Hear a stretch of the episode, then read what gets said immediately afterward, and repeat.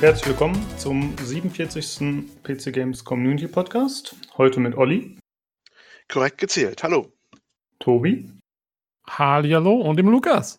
Jawohl, hi. Oh, oh, Yeah. oh souveräner Abschluss hier.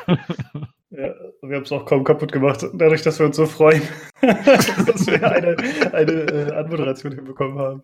Ja. Yeah. Ja, trotzdem, willkommen. Ähm, Immerhin, für zwei Sekunden professionell gewesen. Ja, Ja. das war auf jeden Fall eine gute Reicht Zeit. auch, reicht auch. Können wir jetzt loslegen. Richtig. Das ist der Rekord bis jetzt.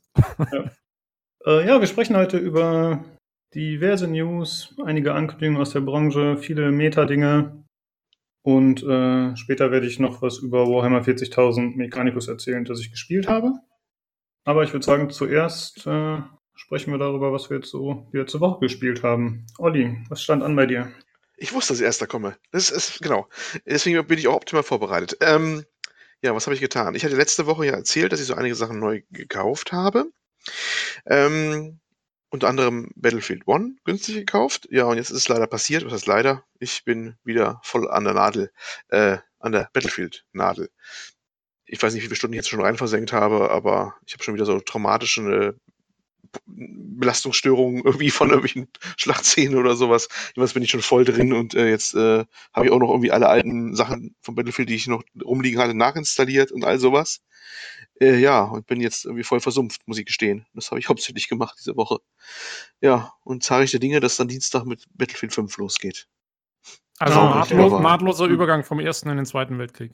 Ja, genau, so wird es aus, so aus aussehen. Ja, ich mache jetzt müsst- das, du- äh, du- ja, es ist historische Forschung. Ja, genau, natürlich. Ja, du müsstest dazwischen vielleicht irgendwie Montagabend oder so dir noch schnell eine Grippe einfangen, damit es auch noch passt. Und ähm, nee, hat keiner gecheckt, den, den Witz. Nee, Spanische, das- spanische Grippe Ah, zwischen, ich- zwischen es- Ersten und es- Zweiten Weltkrieg. Ja, ja, ich habe gerade, es kam ein Hauch zu spät. Dann, dann, da hast du schon angefangen. Dann hat's auch meinen Gedankengang gekreuzt. Ja, nee, aber es ist wirklich so. Ich bin jetzt irgendwie, weiß nicht, ich habe jetzt echt so ah, eben mal so 10 Uhr abends nochmal, ach, eine Runde kannst du noch schnell und 2 zwei Uhr morgens aus der Hand legen oder sowas. Ganz, ganz übel, ganz übel, sag ich nur. Mm. Ich saß hier gerade nur wie so ein Auto bei Tobis Spruch. Ich verstehe gar nicht, dass uns hier ein Amerikaner über europäische Geschichte aufklärt. so Das das Problem. ich habe eine, ich habe eine, eine deutsche äh, Gymna Gymnasialausbildung äh, genossen. Ja, okay. Ja, Tobi ist, ist, Tobi ist das ein, Ein-Mann-Sturmkommando des Wissens und hat uns da voll überrollt, Ja. um im Jargon zu bleiben, ja. What? What? Äh, Worte Bautisten kriegen wir auch noch, ja? What? Oh ja. Ähm, ich habe letzte Woche eigentlich nur Warhammer gespielt, glaube ich. Ja. Nur das Spiel, was ich später noch vorstelle. Aber ich wollte noch kurz ein bisschen was erzählen. Und zwar, falls sich noch erinnert, hatte ich ja für Rainbow Six meinen Account äh, irgendwie verschlammt, ne? Könnt ihr euch noch erinnern, was ich davon Ja, da war hatte? was. Mhm. Und dann hatte ich den Ubisoft-Support kontaktiert, der immer furchtbar schnell reagiert. Und nach ungefähr einer Woche und ein, zwei Antworten, aber noch keine Lösung, habe ich dann einfach da angerufen, kurzhand. Ich hatte eh frei und dann konnte ich halt vormittags anrufen. Und äh, der Herr am Telefon, der hat dann auch sehr schnell die Zwei-Faktor-Authentifikation deaktiviert. Und dann konnte ich meinen Account auch wieder nutzen. Was mich natürlich gefreut hat, aber andererseits fand ich sehr, sehr komisch. Ich habe angerufen. Ich habe zwar meinen Namen gesagt, aber ich habe kein Geburtsdatum nennen müssen. Ich habe keine Adresse nennen müssen. Ich hatte nichts, um das zu verifizieren. Ich habe eigentlich mich nur auf das Ticket bezogen, das ich bei Ubisoft erstellt hatte. Also ich hatte diese Fallnummer und das war's. Mehr wollte er nicht wissen. Das finde ich schon komisch. Weißt du, ich denke mir, da hat man diesen äh, tollen Authentifikator, dass man eben, äh, dass man eben nicht so leicht irgendwie von Hackern oder was auch immer oder von Phishing irgendwie erwischt werden kann und dass sie dann auf das Konto zugreifen. Aber im Prinzip braucht ja nur jemand meine E-Mail-Adresse und das war's. Und dann hat er auch schon Zugriff auf den Account gehabt, trotz dieser Zwei-Faktor-Geschichte. Fand ich ein bisschen enttäuschend. Ja, es ist immer ein, eine feine Linie zwischen äh, gutem Service und äh, schlechter Sicherheit. Ich meine, also es wäre kein Problem gewesen, nachzufragen, ein, zwei Details. Also ich kenne das eigentlich auch nur so. Ist doch eigentlich immer so, wenn man irgendwo anruft und es geht um persönliche Daten oder um irgendwas, dann wollen die eigentlich doch meistens irgendwas wissen von einem. Ja, Aber zum Beispiel, ja. also Ubisoft hat von mir auch kein Geburtsdatum oder so. Ich hab- bin da nur mit E-Mail-Adresse und sonst ziemlich gar nichts angemeldet. Ich habe, aber ich habe auch Ja, zwei, zwei Vor- und Nachnamen, irgendwas. Also ich habe zwar meinen Namen gesagt am Telefon, aber also als ich einmal angerufen habe, aber ich glaube nur Nachnamen oder so, keine Ahnung. Aber ich glaube, das haben die von mir auch nicht. Ich glaube, die haben nur meinen mein Nickname Hm. und, ähm, und meine E-Mail-Adresse.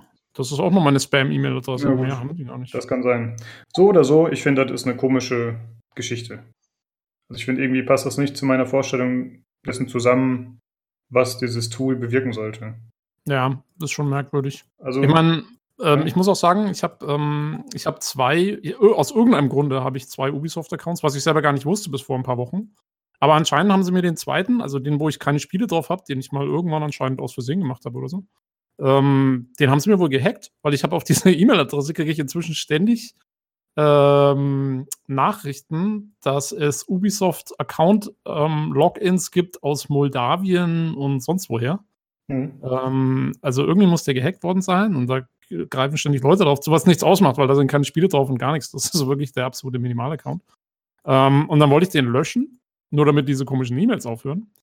Und ähm, das hat bis heute noch nicht geklappt. Ich, ähm, äh, die, also, die waren zwar immer relativ schnell sogar vom Ubisoft Support, äh, aber die, dann brauchen sie eine Verifizierung und dann musst du nochmal bestätigen und so weiter. Und irgendwann hat das irgendwie nicht geklappt mit diesem Verifizierungslink. Und ja, also der, den Account gibt es immer noch und die Leute aus Moldawien greifen immer noch fröhlich drauf zu. Ja, du hast doch gehört, was Lukas gesagt hat, einfach anrufen, dann löschen sie alle Accounts aus Moldawien einfach.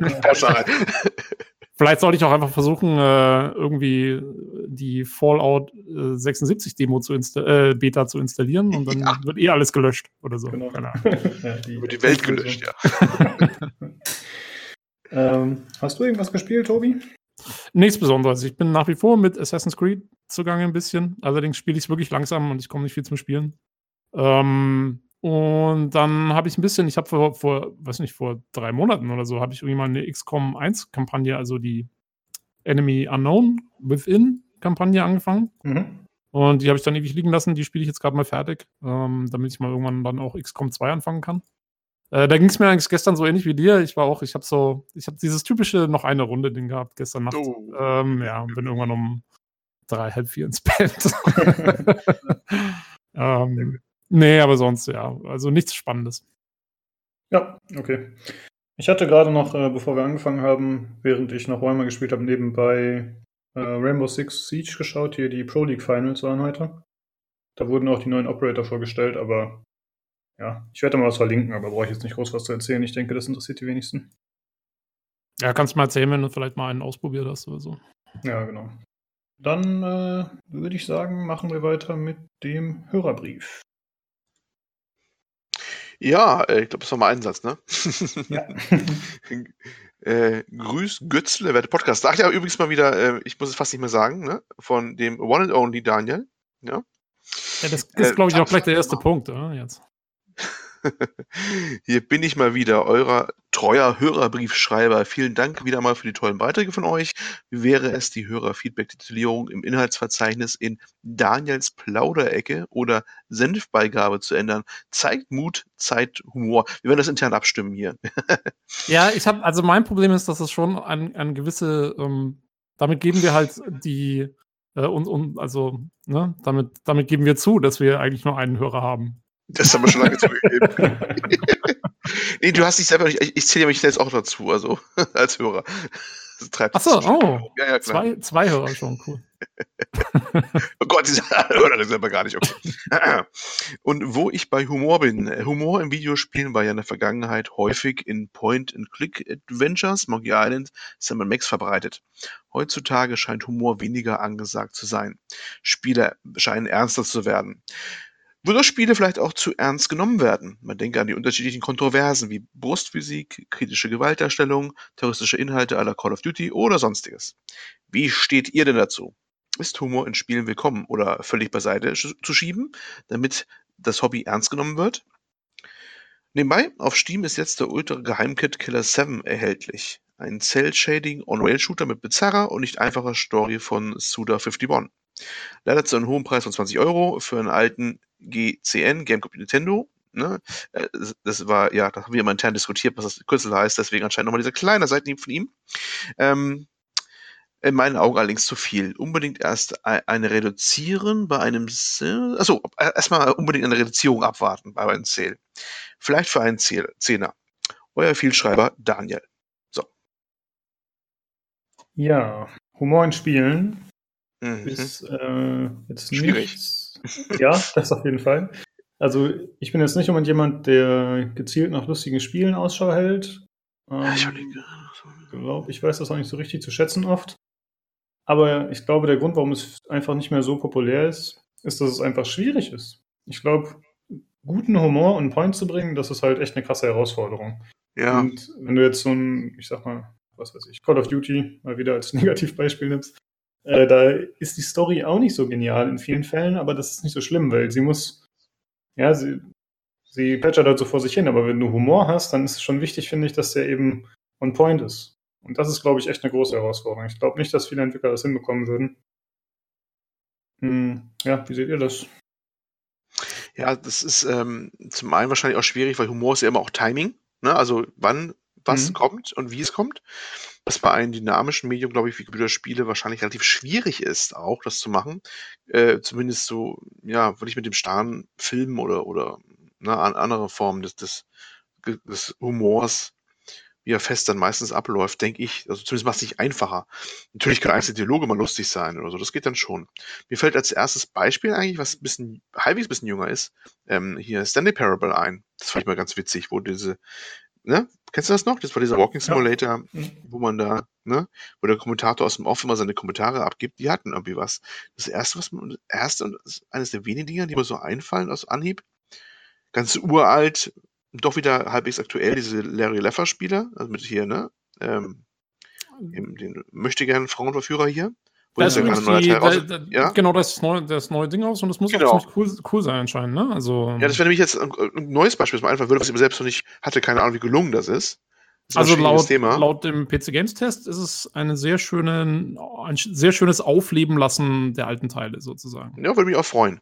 Also, Und das, das fallen mir echt auch. Ja, gut, früher gab es die häufiger, ne? Gerade Sierra hat ja auch mit diesen Space Quest, aber das sind echt alte Zeiten, ne? ja, äh, ich meine, früher gab es schon aber- viel. Guck mal, also ich meine, Day of the Ten Monkey Tentacle, Island. die ganzen Ja, Monkey genau. Island-Geschichten Mhm. und so. Also in den 90ern waren diese, diese humoristischen Adventures waren ganz, ganz groß dabei. Ähm, und dann hat es halt so ein bisschen, ähm, gerade glaube ich, durch diese Militär-Ego-Shooter-Geschichte, da wurde halt dann auf Ja. einmal alles irgendwie so bierernst und so. Und du musstest immer, ja, das musste alles irgendwie auf Leben und Tod rauslaufen und so. Ähm, Borderlands vielleicht noch, wenn man. Borderlands Stimmt. zum Beispiel. Also es gibt, genau, also ich finde, ja, also du kannst auch, du kannst auch einen humoristischen Shooter Mhm, machen. genau. Ähm, Selten, selten, aber das ist einer, der einfällt gerade. Ähm, Reihe. ich meine, was natürlich, also Portal 1 und 2 ist natürlich auch ganz, Stimmt, äh, ja, ganz oben mit genau. dabei, humoristisch. Ähm, Stanley Parable hat mir übrigens auch extrem gut gefallen. Das Mhm. war, finde ich, sehr feinsinniger Humor auch. Also es war, äh, war jetzt nicht irgendwie so plump. Weil das fand ich zum Beispiel, also ich habe die, von den alten Larry-Spielen habe ich ein paar gespielt und der ist manchmal schon sehr, sehr plump. Ja, die passen heute wahrscheinlich nicht mehr rein. Die waren damals schon recht zotig und heute dreimal so viel, ne? Ja, also ja, ja, einige von den Witzen. Weiß ich nicht, ob man die heute noch so machen würde. Ja, mm. Aber ähm, äh, ja, also für mich persönlich, ähm, ich mag an sich schon eher, wenn sich Spiele selber ernst nehmen. Also ich, ich spiele lieber Geschichten, die sich schon irgendwie ernst nehmen, aber wenn dann Humor drin ist, der wohl dosiert ist und gut gemacht ist, ähm, das ist dann auf jeden Fall cool. Also zum Beispiel, ich finde halt, also es gibt halt Sprüche aus so Spielen, die sich eigentlich ernst nehmen, wie halt gerade Rollenspiele. Bei Rollenspielen sieht man es relativ häufig, ja. Mass Effect, äh, Witcher. Ähm, das sind an sich Spiele, die sich sehr ernst nehmen, aber durch diese Charakterinteraktionen, die da eben stattfinden, hast du auch manchmal einfach echt coole Witze drin und, und, Mhm. und äh, da verstehen die Schreiber auch, dass man zwischen den Charakteren auch Situationen erstellen kann, wo es wirklich lustig wird. Und, äh, und das finde ich eigentlich immer am coolsten. Also, das ist so, so mein, ähm, so ein Humor, der mir immer gut gefällt in Spielen. Aber ja, aber ich meine, gut, also sowas wie ein Portal oder so ist natürlich auch, äh, schmeißt man sich ab und an schon weg.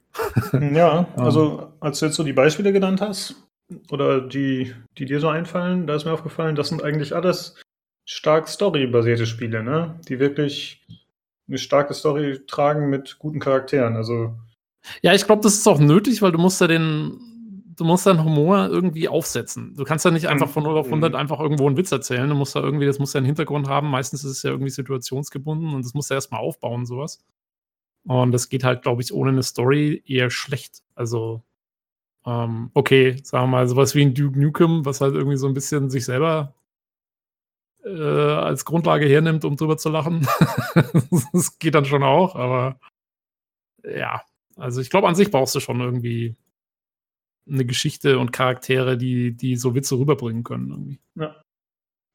Ja, schwierig, ne? Meistens äh, hast du eh schon keine guten Stories und dann nochmal witzige ist nochmal seltener, glaube ich.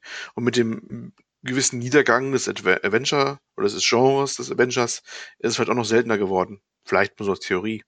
Ne? Ja, aber wie gesagt, also ich finde, man, man, also sowohl dosiert gibt es den Humor schon noch, finde ich, mhm. äh, ganz, ganz gut. Auch so eben, gerade in Rollenspielen in der Zwischenzeit. Ich ja, meine übrigens nicht, Entschuldigung, ja, red ruhig. Ich hatte die ganze Zeit im Hinterkopf, ich hatte ein Spiel, bei dem ich extrem viel Spaß hatte und sehr viel gelacht habe, aber es ist mir einfach nicht mehr eingefallen. Es könnte sein, dass es Borderlands gewesen ist. Äh, die fand ich auf jeden Fall auch ziemlich gut. Ich, eigentlich mag ich Spiele, die so einen skurrilen Humor teilweise haben, wo das wo es einfach so absurd ist, dass es wieder lustig ist. Und ich finde, da fällt Borderlands teilweise rein. Ansonsten fand ich noch sehr gut in äh, Dragon Age den Varric in Inquisition. Den mochte ich oh, ja. wirklich. Und der hatte einige ah. lustige Interaktionen. Und da kam ja auch später dieses Buch noch raus über ihn. Genau. Oder von ihm, eher gesagt. Ähm, dann Hast du das gelesen? Nee. M -m. Aber das finde ich einfach cool, dass quasi der Charakter noch dementsprechend äh, weiter ausgebaut wird oder dass zumindest der Teil fortgeführt wird dann außerhalb des Spiels. Das finde ich cool. Ähm, dann ist mir noch eingefallen, Divinity Original Sin 2, da gab es auch einige lustige Szenen, fand ich. Und, ja, stimmt, die ganze Divinity-Reihe ist auch eher humoristisch gemacht. Ja, haben wir neulich schon mal also gesprochen gehabt, ne? Ist ja, genau, so. genau. Ja. Ich glaube, ich habe es auch damals schon gesagt, es ist jetzt nicht so meine Art von Humor irgendwie. Ähm, aber es ist auf jeden Fall, also ja, die ist, äh, nimmt sich nicht ganz ernst selber. Ja. Mhm. Was ich noch sagen wollte, ähm, ich meine übrigens nicht, dass, wie er fragt, ob er es völlig beiseite schieben sollte, damit das Hobby ernst genommen wird. Das hat damit ja nichts zu tun. Das kann ja auch, äh, was, was Lustiges kann ja auch äh, gleichzeitig sehr ernst sein, ne? Wenn es im Bereich auch der Satire geht oder der Gesellschaftskritik oder sowas. Du kannst ja trotzdem auf so witzige Art und Weise machen. Ja, Gerade und ich finde, und ich finde, das Medium kann sich selber eher weniger ernst nehmen, wenn so, wenn so eben so blöde, bierernste Sachen dann kommen. Ja, so Stories, die, die sich versuchen total ernst zu nehmen, aber halt eigentlich totaler Schund sind. So wie eben bei vielen Shootern. Ähm, mhm. deswegen, ich meine, guck dir diese, diese ganzen Battlefield-Kampagnen an jetzt, mhm. ja, von Battlefield 1 und 2 äh, und genau. 5 und so. Ähm, das ist doch alles, das, das, das äh, nimmt sich oft mal, versucht sich viel zu ernst zu nehmen für das, was es ist. Und was war der erfolgreichste Singleplayer-Teil? Bad Company. äh, was, was halt voll witzig war. Und es war echt lustig. Also, äh, ich habe Bad Company 2 komplett gespielt und das 1 äh, ein bisschen. Und die sind echt cool, also ähm, weil sie sich eben nicht so ernst nehmen. Ja, das ähm, könnte eh häufiger passieren, dass Shooter sowas machen, finde ich, weil da passiert so viele Sachen und gerade gleichzeitig mit dieser, ja, mit dieser gespielten Grausamkeit, die da stattfindet, ne? könntest du so schwarze, humorige Sachen eigentlich mitmachen, ne? So GTA-mäßig äh, quasi. Ja, und das wäre der nächste Punkt, auf den ich noch kommen wollte, ist mir jetzt auch gerade eingefallen, was ich noch sehr witzig fand.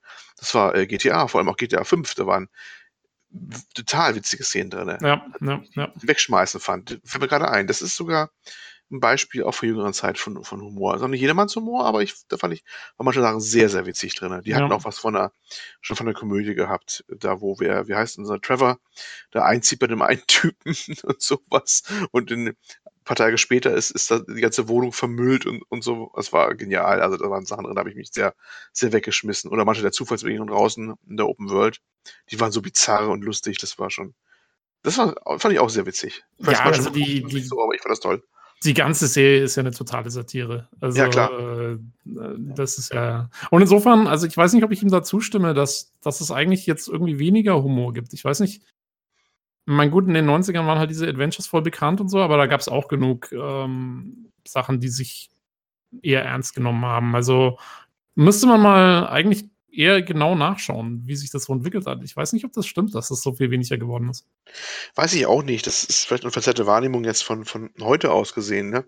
Es bestand ja damals nicht alles aus Monkey Island und Sam Max. Ne? Das, darauf ja. kamen auch dann drei, drei Millionen gefühlte andere Spiele, die wieder irgendwelche Shooter waren. Und wenn es ganz früher irgendwelche Sidescroller waren oder Schlag mich tot, was auch immer war. Ne? Also das ist, ist vielleicht im Nachhinein so eine, so eine verzerrte Wahrnehmung, weil jeder irgendwie den dreiköpfigen Affen kennt oder, oder Beleidigungsduell von, von Monkey Island oder irgendwie sowas. Das ist aber was in Erinnerung geblieben ist. Es ist ja nur ein Ausschnitt der Zeit damals. Ja. Also Ja, ich habe meine Liste gerade nochmal durchgescrollt bei Steam, was für Spiele ich da so drin habe, ob da irgendwas dabei ist, was ich witzig fand. Und tatsächlich sind das oft Sachen, mh, die nicht durch Storytelling witzig waren, sondern die einfach lustige Situationen erzeugen.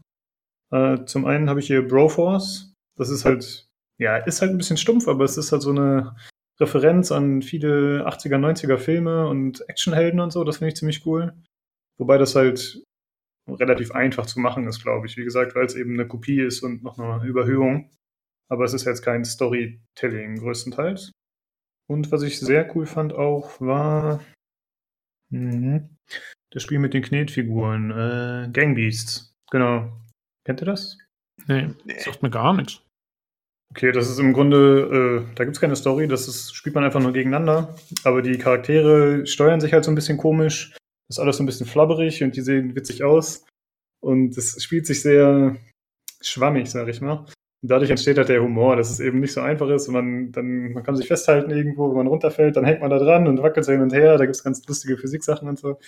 Das ist ein cooles Spiel. Also wenn ich das spiele, dann eigentlich nach fünf Minuten schon tut mir schon irgendwie die Wangen tun mir schon weh, weil ich schon so die ganze Zeit grinse und nur lache.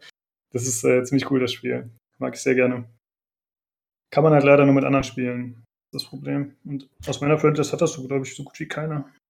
Ja, aber das ist lustig, weil, ähm, wie gesagt, das ist so das komplett andere von, von also ich habe ich hab auch gerade mal meine Liste durchgescrollt. Solche Spiele habe ich fast überhaupt nicht, Mhm. interessanterweise. Also ich habe eigentlich wirklich, wenn ich so durchschaue, ich habe hauptsächlich wirklich Spiele, die erstmal ein ernstes Thema haben, aber dann halt oft irgendwie Humor beinhalten. Aber so gerade sowas, was irgendwie durch seine, durch seine skurrile Prämisse oder sowas irgendwie Humor erzeugt, da habe ich eigentlich fast nichts. Also interessanterweise. Ja, ich glaube, das ist halt noch ein bisschen einfacher, als eine lustige Geschichte zu erzählen. Ne? Ist, äh, ja, aber ich glaube, es ist halt es ist so ein bisschen so eine Geschmacksfrage, ne? Also, ähm, gibt's halt, ich glaube, und, und ich glaube auch, gibt es wahrscheinlich im Indie-Bereich, gibt es da wahrscheinlich mehr als äh, so im AAA-Bereich. Ja. Ähm, und ich habe nicht so wahnsinnig viele Indie-Spiele, deswegen. Ja, aber es ist interessant. Mir fällt gerade noch Fallout ein, die ganze Reihe im Allgemeinen. Da gibt es ja eigentlich auch teilweise abgefahrene Situationen, die Ja, das stimmt schon, lustig ja. sind. Also, sagen wir mal, sie- Fallout nimmt das Thema der atomaren Apokalypse nicht so ernst, wie man es könnte. ja, das stimmt. Hast du wunderbar umschrieben. Stellt euch mal vor, das Spiel würde von so einem japanischen Entwickler kommen. Dann wird das Ganze äh, sehr, sehr anders aussehen. Die sind da ja immer sehr, sehr kritisch wegen ihrer Vergangenheit wahrscheinlich. Oh ja, das äh, kann man ihnen nicht unbedingt verdenken. Ja. Ähm, aber ja, hatten wir das hatten wir doch auch erst bei Fallout, oder? Dass ich, da hat sich da nicht mal irgendeiner letztens, hat sich doch jemand aufgeregt, weil Fallout 76 mit den Atombomben, die man da auf andere schmeißen kann, irgendwie das Thema Atomkrieg verharmlosen würde oder sowas. Ja, ja. Das Ja. war doch, das war doch erst wieder so ein, so ein Internet-Ding irgendwie. Äh, wo du ja auch gedacht hast, ey, komm. Ja. Fällt einen spät ein, ne? Machen hier schon ein bisschen länger das Thema. ja, das kommt noch dazu, ja. Ja. ja, gut. Ja. Ansonsten schreibt er noch, äh, dass der Ultra-Geheim-Hit Killer 7 erhältlich sein soll. Den verlinken wir einfach mal. Auch wenn er meint, 20 Euro seien zu teuer. Wer will, kann sich das ja mal anschauen. Äh, ich, ja, da hat er uns wieder auf dem denn- falschen Fuß erwischt, ne? Ja, ich, also ich kenne es auch nicht, aber wer ist denn, äh, was hat er gesagt? Die Story ist von Sh- Shan? Nee. Suda51. Ja, euch- ist das ein Typ? der Name sagt mir was, aber genau. Echt? Ja. Sagst du nichts? Also Suda51 ist eigentlich äh, relativ bekannter Name aus Japan. Der hat Okay. jetzt auch ja dieses neue rausgebracht. Erst muss ich mal gucken, wie heißt das denn? Das Su Ist das Suda51. nicht Killer 7, was er hier schreibt? Nee, Killer 7 ist schon ein bisschen, bisschen älter. Ach, war nicht auf. Steam. Okay. Hm. Ist das der, der auch Äh, Killer is Dead gemacht hat, oder wie es heißt? Ich bin ehrlich gesagt kein, kein, kein äh, Spezialist von, dem, von, von ihm. Aber er hat seine, er hat definitiv seine, seine Fans. Das ist Okay. klar. Aber ich, ist, ich mein, also ich weiß es echt nicht. Ich möchte doch nicht mehr dazu sagen, was steht bei mir nämlich nur noch. Aber er ist, äh, gilt als, ähm, seine Fans äh, lieben ihn jedenfalls. Und Ja. er hat ein eigenes Fandom auf, auf, auf hier, auf äh, wikia.com und sowas. Es gibt ein Suda51-Wiki, Hm. Grasshopper Entertainment und sowas und so. Also er hat schon so seine, seine Klientel. Ja, mit Japan ist bei mir immer Schluss, da kenne ich mich nicht aus. Ja, bei mir auch. Na ja, Da schmeißt du nur, schmeißt du nur Atombomben drauf, wie du gerade gesagt hast, ne? äh, ich, ich doch, ich, ich nicht. Wow, wow, Jetzt hört der Spaß aber auf, du. wow. Oh, sich. Vorsicht, Vorsicht. Gibt's eine, gibt's eine Japan-Map in Fallout 76? Noch nicht, aber die Modder sind wahrscheinlich schon dran. Oh. Dann, Das war jetzt, dann, äh, dann, dann geht das Internet wieder los. Ja. ja. Ja. Über Fallout sprechen wir später auch noch. Genau. Ähm, vielen Dank wie immer für den Hörerbrief, Daniel. Äh, mir ist eine Sache noch eingefallen, Leute, die ich vorhin unterschlagen habe bei den Spielen, die wir gespielt haben. Und zwar habe ich gespielt dieses Spiel namens Red Dead Redemption 2. Ich war Was? beim Kollegen. Was? Ja. Und da haben wir es ein bisschen gezockt und äh, ja, ist gut. Also jeder, der sich unsicher war, ist ein gutes Spiel. Konsolen Also, das Peasant. haust du jetzt raus, hast du jetzt durchgespielt. Die 60 Stunden, 120. Hast du eben mal gemacht, ne? Nein, Kannst du abschließend Review jetzt. Das finde ich toll. Nee, wir haben eine Runde bei ihm gechillt und ich dachte, es wären so zwei, drei Stunden um gewesen und dann haben wir halt einfach mal sechs Stunden gespielt. Und äh, ja, das äh, hat mir schon gezeigt, das ist ein unterhaltsames, gutes Spiel. Aber kann man das äh, zu zweit spielen? Nee, oder? Also Nee. einer hat gespielt, der andere hat halt. Äh, Ich habe größtenteils gezockt, ja. Äh, also Red Dead Redemption and Chill, wie man heute sagt. Ja? Oh. Insider. Ähm, ja. ich weiß nicht, ob Lukas diesen Insider verstanden Ja, hat. es war ohne Sexual Intercourse. darauf hinaus- Ach so, dann brauchen wir nicht weiter drüber reden. Okay. Ja. Ähm, Also es ist nichts passiert. Äh, That's what she said, ne? Ja. Mhm. Ja. ähm, dann äh, gibt es bald wieder bei Star Citizen eine Gratiswoche, Tobi. Ja, wollte ich nur kurz raushauen, die, ähm, damit die Leute wissen, nächste Woche, ähm, ich glaube, ab Donnerstag, aber nagel mich nicht drauf fest, vielleicht auch schon früher, ähm, kann man für eine Woche auch als Nicht-Backer, soweit ich das, wenn ich es richtig verstanden habe, ähm, so ziemlich alle Schiffe fliegen. Also ist ganz nett. Äh, Wer es mal ausprobieren will, ähm, mit der neuen Alpha jetzt, jetzt ist der, der neue Planet ist jetzt integriert und so. Ähm, obwohl, nee, ich glaube, das ist noch nicht live. Aber die, zumindest ähm, das, das Object Container Streaming Dingens und so, das ist jetzt immerhin live und, ähm, und da machen sie, kannst du jetzt, also ich glaube, über 80 Schiffe fliegen und alles ausprobieren. Mhm. Ja, ähm, kann man machen. Und jo, außerdem hat, ähm, anscheinend haben sie die 200 Millionen Marke geknackt, aber was eigentlich ja kaum noch der Rede wert ist zu erwähnen, irgendwie, weil es geht ja immer weiter. Ähm, Ja. Aber immerhin. Ähm, ja. Genau. Also ich wollte Ja. nur genau, einfach Service Announcement. Ich habe im Forum gesehen, dass äh, der, der Newsartikel war irgendwie ein bisschen komisch formuliert. Ich muss gerade mal gucken, ob das hier noch so steht. Äh, genau. Da steht in, unter dem Newsartikel in diesem, ja, in dieser kleinen Headline, die nochmal drunter erscheint. Äh, dies hat Chris Roberts dazu gebracht, einen Dankesbrief an die Community zu erfassen, in welchem er sogar erwähnt, dass das Projekt nun näher an der Fertigstellung ist als am Beginn der Entwicklung. Nein. Oh, No shit, Sherlock. ja, da haben sich ein paar Leute auch schon gewundert, was das soll. Aber es war anscheinend nur eine äh, falsche Übersetzung. Weil er in, in dem Brief stand halt eigentlich, dass äh, the Project oder es stand da drin, dass es jetzt näher am Abschluss ist als am Anfang. Also dass quasi man Ah, über die über die- geschafft hätte.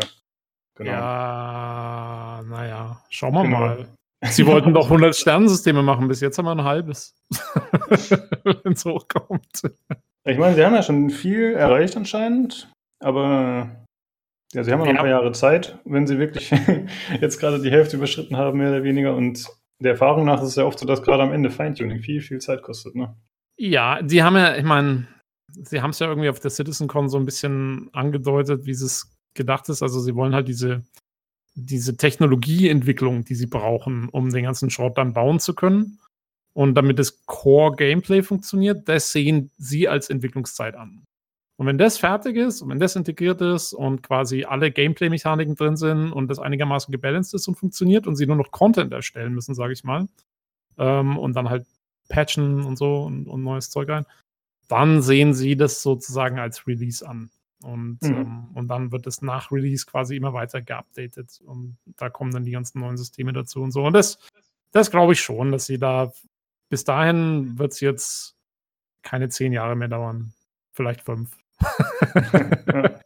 ähm, ja, aber also auf jeden Fall, wer es ausprobieren will, ich finde, es macht zurzeit relativ viel Spaß, weil jetzt die Framerates besser sind und ähm, äh, weil man doch relativ viel machen kann. Es gibt jetzt einige verschiedene Missionstypen und so. Du kannst gut gegen die KI antreten. Du kannst auch, es gibt inzwischen sogar schon die ersten FPS-Missionen, also wo du auch außerhalb vom Schiff gegen die KI kämpfst. Das ist zwar noch alles sehr am Anfang, aber immerhin.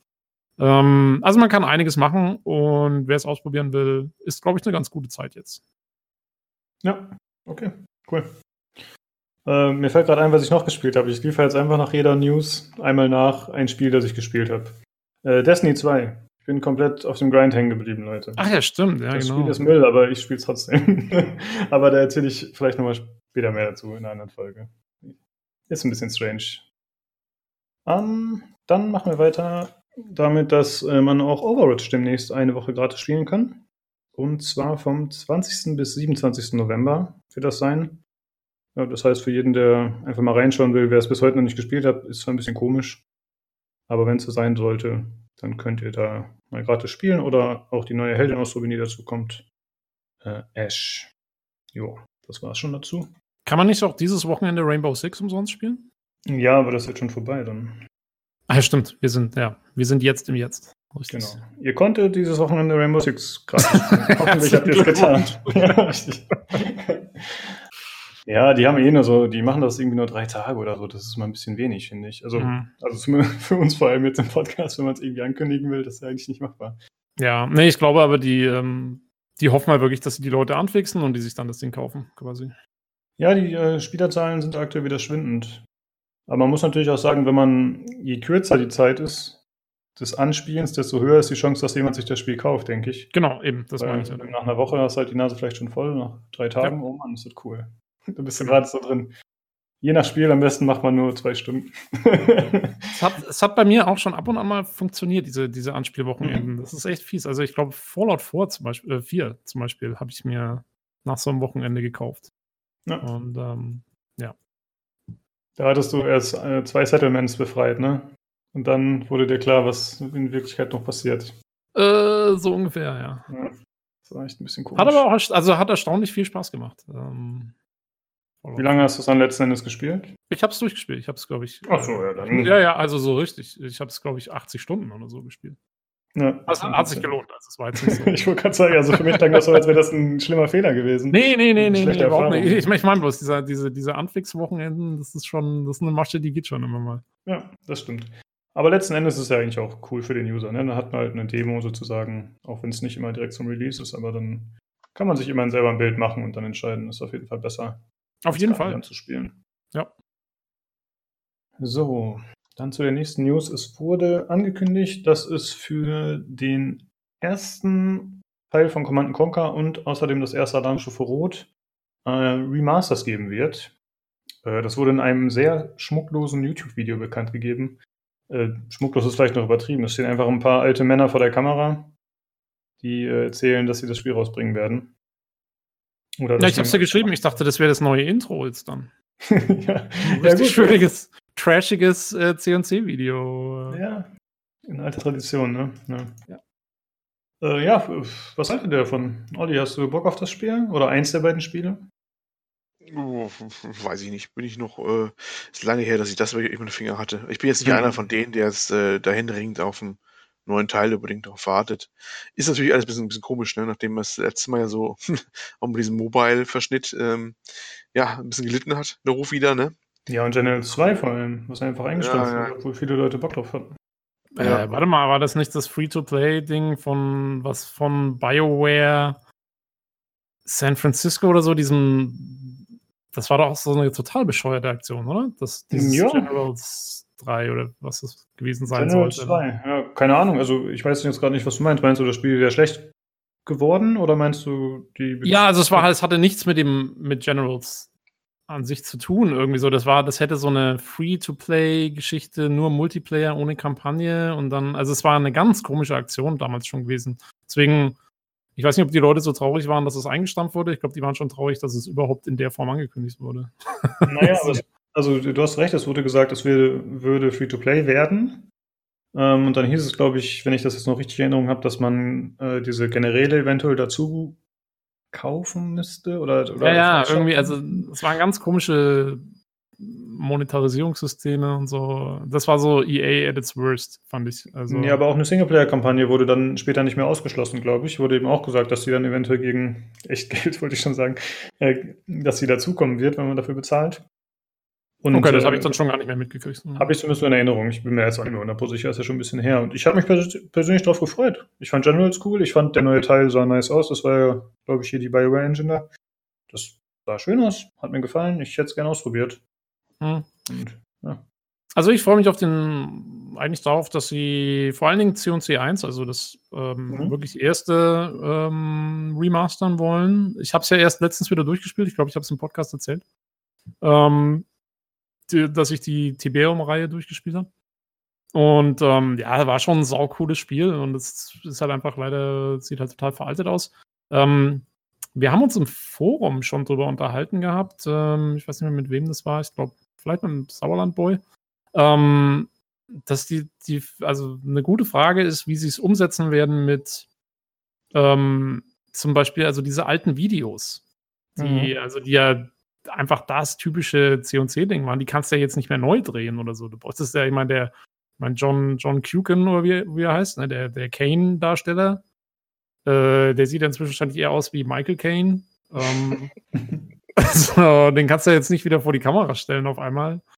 Und ähm, das heißt, die müssten ja, wenn dann irgendwie noch Originalaufnahmen haben in höherer Qualität ähm, von diesen Videos, die sie dann irgendwie verwenden können. Sonst müssten sie diese super komprimierten alten Videos irgendwie nehmen, was sehr komisch wäre. Und dann auch stellt sich die Frage mit dem Soundtrack, äh, der auch, wo die Qualität in dem Spiel ist, zumindest ist nicht so der Hit. Also den müssten sie neu einspielen vielleicht Mhm. oder das ist machbar. Aber mit den Videos, da bin ich echt mal gespannt, wie sie das umsetzen. Ähm, und Ja, die werden ja wahrscheinlich schon in besserer Qualität existiert haben damals, aber wie du halt sagst, ob sie jetzt noch da sind, ob jemand ob sie das noch haben. hat. Vor allen Dingen, Ja. also Westwood, ähm, gerade als die von EA übernommen werden, die waren nicht gerade dafür bekannt, dass sie besonders gut waren im Dokumentieren und Archivieren von ihrem Zeug.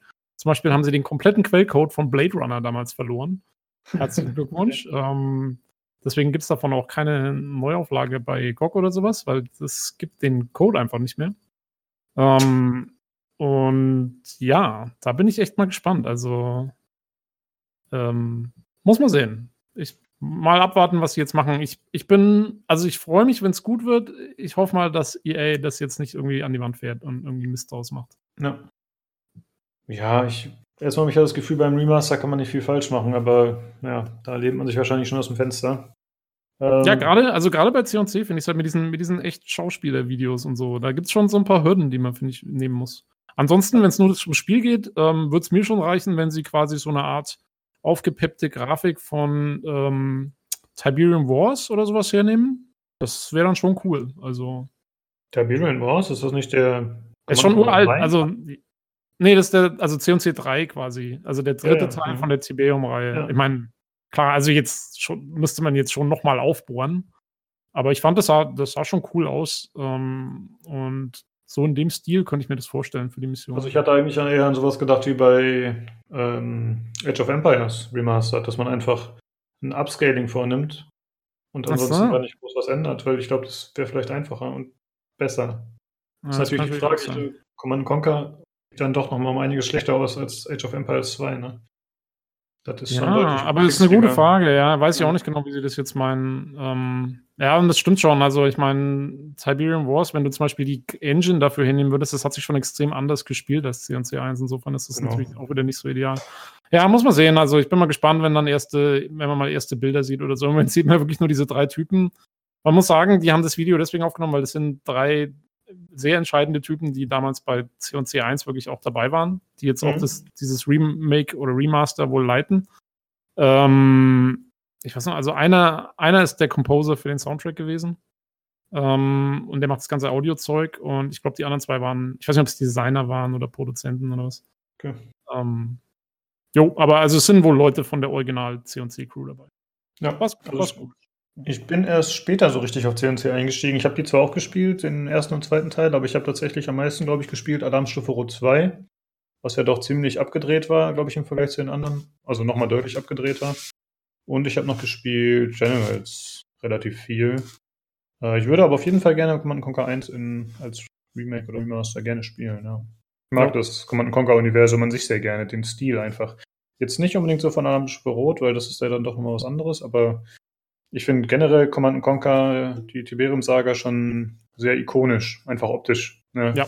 Wenn man Und also- an Mammutpanzer, Orcas, was auch immer, also diese ganzen Fahrzeuge denkt und wie alles aussieht, das finde ich schon Ja. cool.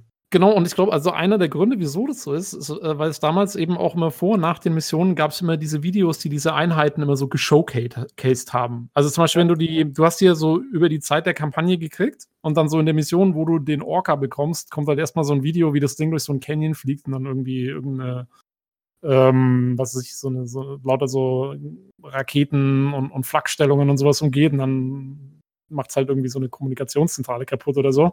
Das ist also so ein 20, 30 Sekunden Video. Ähm, aber das zeigt halt so die Einheit und ich glaube, dadurch haben die so diesen ikonischen Charakter gekriegt. Mhm. Weil das konntest du damals im Spiel nicht so darstellen. Also da war das halt auch nur so ein Pixelhaufen, aber in den Videos kam das irgendwie rüber, wie das.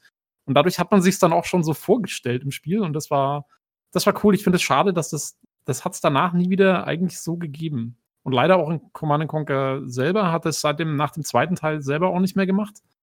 Ähm, da habe ich immer darauf gewartet, dass ein Strategiespiel sowas mal wieder macht. Ich finde es immer sehr cool, wenn man die Einheiten nicht nur auf der Karte rumrennen sieht von oben, sondern auch mal so ein bisschen mitkriegt, wie die eigentlich, wie sich das anfühlen soll, sozusagen. Mhm, Also, ja. äh, das war Ich glaube. StarCraft hatte das auch ein bisschen, ne? StarCraft 1, aber das war, glaube ich, eher so Storytelling-mäßig noch zusätzlich. Aber da Nicht- glaube ich, teilweise auch die Einheiten gesehen. Naja, StarCraft hatte zwar schon, da hat man die Einheiten gesehen, aber das hatte, glaube ich, immer nur so drei, zwei, drei Videos pro Kampagne. Und Okay. bei C&C war es wirklich, also da war es bei jeder Mission, hast du das immer gesehen, das war schon cool.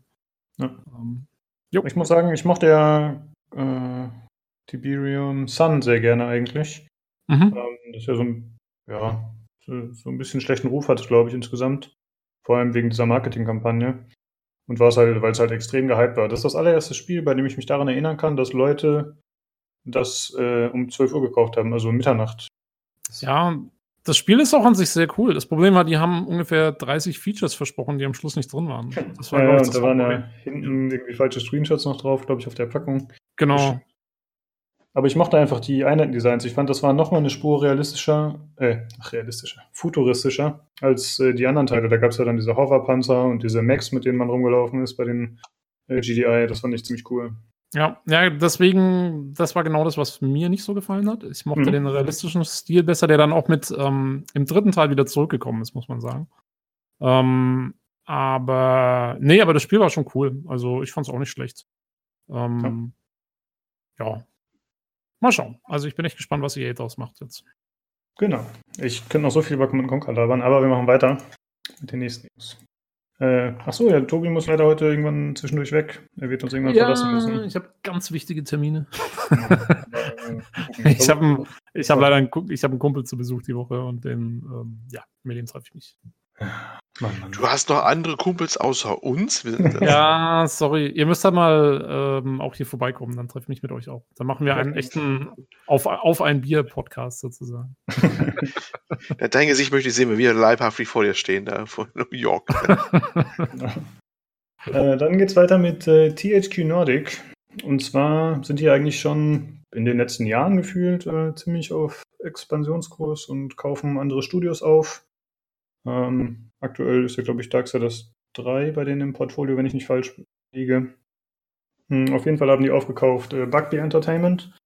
Das sind die, die zum Beispiel Flatout oder Breakfast gemacht haben, diese ja, Rennspiele, aber eher so ja, Crash-Spiele. Ähm, und außerdem, welcher war der andere? Äh, Coffee Stain, das sind die, die den Goat Simulator zum Beispiel gemacht haben. Das ist wohl deren Spiel. Äh, oh, das finde ich auch lustig zum Beispiel, genau. Goat Simulator ist auch ein witziges Spiel, weil das halt auch wieder so ein physischer Humor eher ist, ne? Und ähm, Ha, hast du es selber oder hast du nee, Videos? nur, ge- nur Videos angeschaut. ja, ich auch. Ja. Ja, ich glaube, das ist auch so ein Spiel, wo du halt nach zwei Stunden dann die Nase voll hast und mehr oder weniger, aber am Anfang ist es halt richtig cool, glaube ich. Jo, Ja. so, das war halt so, ein- das war so richtig, ähm, ich, ich glaube, das hat auch so voll die richtige, den richtigen Release-Zeitpunkt erwischt, wo gerade so, so Twitch und Streaming und so, so auf, oder beziehungsweise so richtig hochkam und, und, und voll äh, so gerade eben so am, am explodieren war. Und dann kommt so ein Spiel, wo wirklich jeder irgendwelche Videos mitgemacht hat und so und ähm, da hat es halt voll getroffen. Genau. Ja, ähm, solche Spiele profitieren natürlich davon. Hatten wir, glaube ich, auch schon mal drüber gesprochen, aber zum Beispiel fällt mir ein äh, Mount Your Friends. Kennt ihr das? Da steht unten so, Ja. so eine Ziege und man spielt das im Multiplayer und dann muss man einfach immer höher stapeln sozusagen. Also dann hat man so einen Charakter, den muss man dann an die, die Ziege hochklettern lassen und dann steht man, stellt man ihn da drauf, positioniert ihn so hoch wie möglich, dann speichert man und der nächste ist dann. Und man muss halt immer den Turm weiter aufbauen und äh, immer eine höhere Marke setzen. Und es wird natürlich immer schwieriger, da man immer höher klettern muss. Und äh, ja, sieht halt ganz skurril aus und ist ganz witzig, finde ich. Und dann wäre Was noch haben- dieses. Hm? Was haben Spieleentwickler eigentlich für eine Faszination mit Ziegen? Ich, also, ich habe das nie verstanden, diese, diese Festigung auf Ziegen. Es gibt so wahnsinnig viele so diese lustigen Spiele, die immer irgendwas mit Ziegen zu tun haben. Ziegen sind halt lustig. Keine Ahnung. Verstehst du das denn nicht? Äh, offensichtlich. Hier in Deutschland ist das ein ganz normaler Witz. Alles klar. Das ist viel an dir vorbeigegangen, so letzten Jahre. Ja, also ich weiß ja, das müssen die ganzen Stadtkinder sein, weil ich bin, also ich bin auf dem Dorf aufgewachsen und für mich sind Ziegen einfach, das ist halt ein Tier. Normale Gott. Reittiere. ja, wir hatten früher auch Ziegen. Ziegen sind cool. Ich verstehe, also bei uns gab es Leute am Dorf, die haben unter Mount Your Goat noch was anderes verstanden. okay, ja. Ja, das stimmt, ja. Äh, ansonsten gab es noch dieses ähm, Getting Over It, heißt das, glaube ich, wo man in diesem komischen Kessel sitzt und dann sich mit dem Hammer den Berg hochzieht. Das sind halt so kleine Geschicklichkeitsspiele, die immer skurril und lustig sind. Es wird immer obskurer hier in dem Podcast. Ja, kennt ihr das nicht? Getting Over It? Also ihr, ihr hört es jetzt gerade nicht da draußen, ihr Zuhörer, aber ich schüttel hier gerade nur noch den Kopf vom. ah, Mann, Leute, ihr müsst mehr auf Twitch abhängen, dass ihr diese wichtigen Spiele nicht kennt. Ja? Das sind die Hypes, die nach einer Woche wieder weg sind, aber die gehen halt Full Disclosure hier gerade, ja, wo du gerade Twitch erwähnst. Ich, wir haben ja eine Woche lang Schulung hier jetzt durch von Twitch-Emoticons. ne? Ich habe Sachen gesehen und gelernt, die ich gar nicht wissen wollte. Äh, Ja. Auf unseren Dis übrigens live, das war alles auf unserem Discord hier. Sehr empfehlenswert übrigens. Und ja, und wir haben einen Crashkurs bekommen äh, in, der, in die wunderbare Welt der Twitch-Emotes. Habe ich das richtig wiedergeben? Ja, ne? Ja, Sowas wie ja. G-Baited und, und äh, ja, wie Kappa. heißen sie alle? Äh, Kappa. ja. Kappa, Debated, Pepe, Monkas, wir haben sie alle. Ja, ich, ich kenne davon viele doch auch nicht. Craigasm, Ja, ganz, ganz wichtig. Und Gatschigasm. Oder Ja. heißt. Ich benutze Ja. die einfach gerne, weil ich finde, die sehen lustig aus. Ich benutze die auch, glaube ich, in falschen Momenten. Ich benutze es einfach, wenn ich finde, es sieht witzig aus. Jetzt so die Basic Ones kenne ich, aber diese neueren, so ein Pepe oder so, dann muss ich den Julian immer fragen, was ist Pepe? Warum ist das ein Frosch? Warum ist der so traurig? Was Ja, bedeutet- vor allen Dingen, also ich habe es ja gelesen jetzt auch, ähm, der ist ja, der ist ja, also nur bei Twitch kannst du den noch verwenden, ne? Sonst nirgendwo, weil sonst ist der nämlich äh, politisch ähm, konnotiert. Ist das so? Wie meinst du das?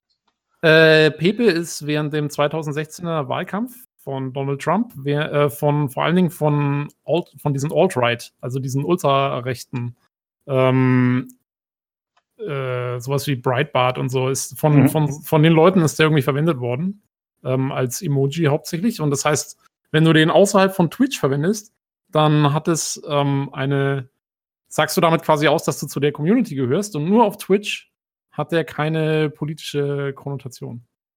Okay. Ja, ja, ja, Leute, für informiert euch.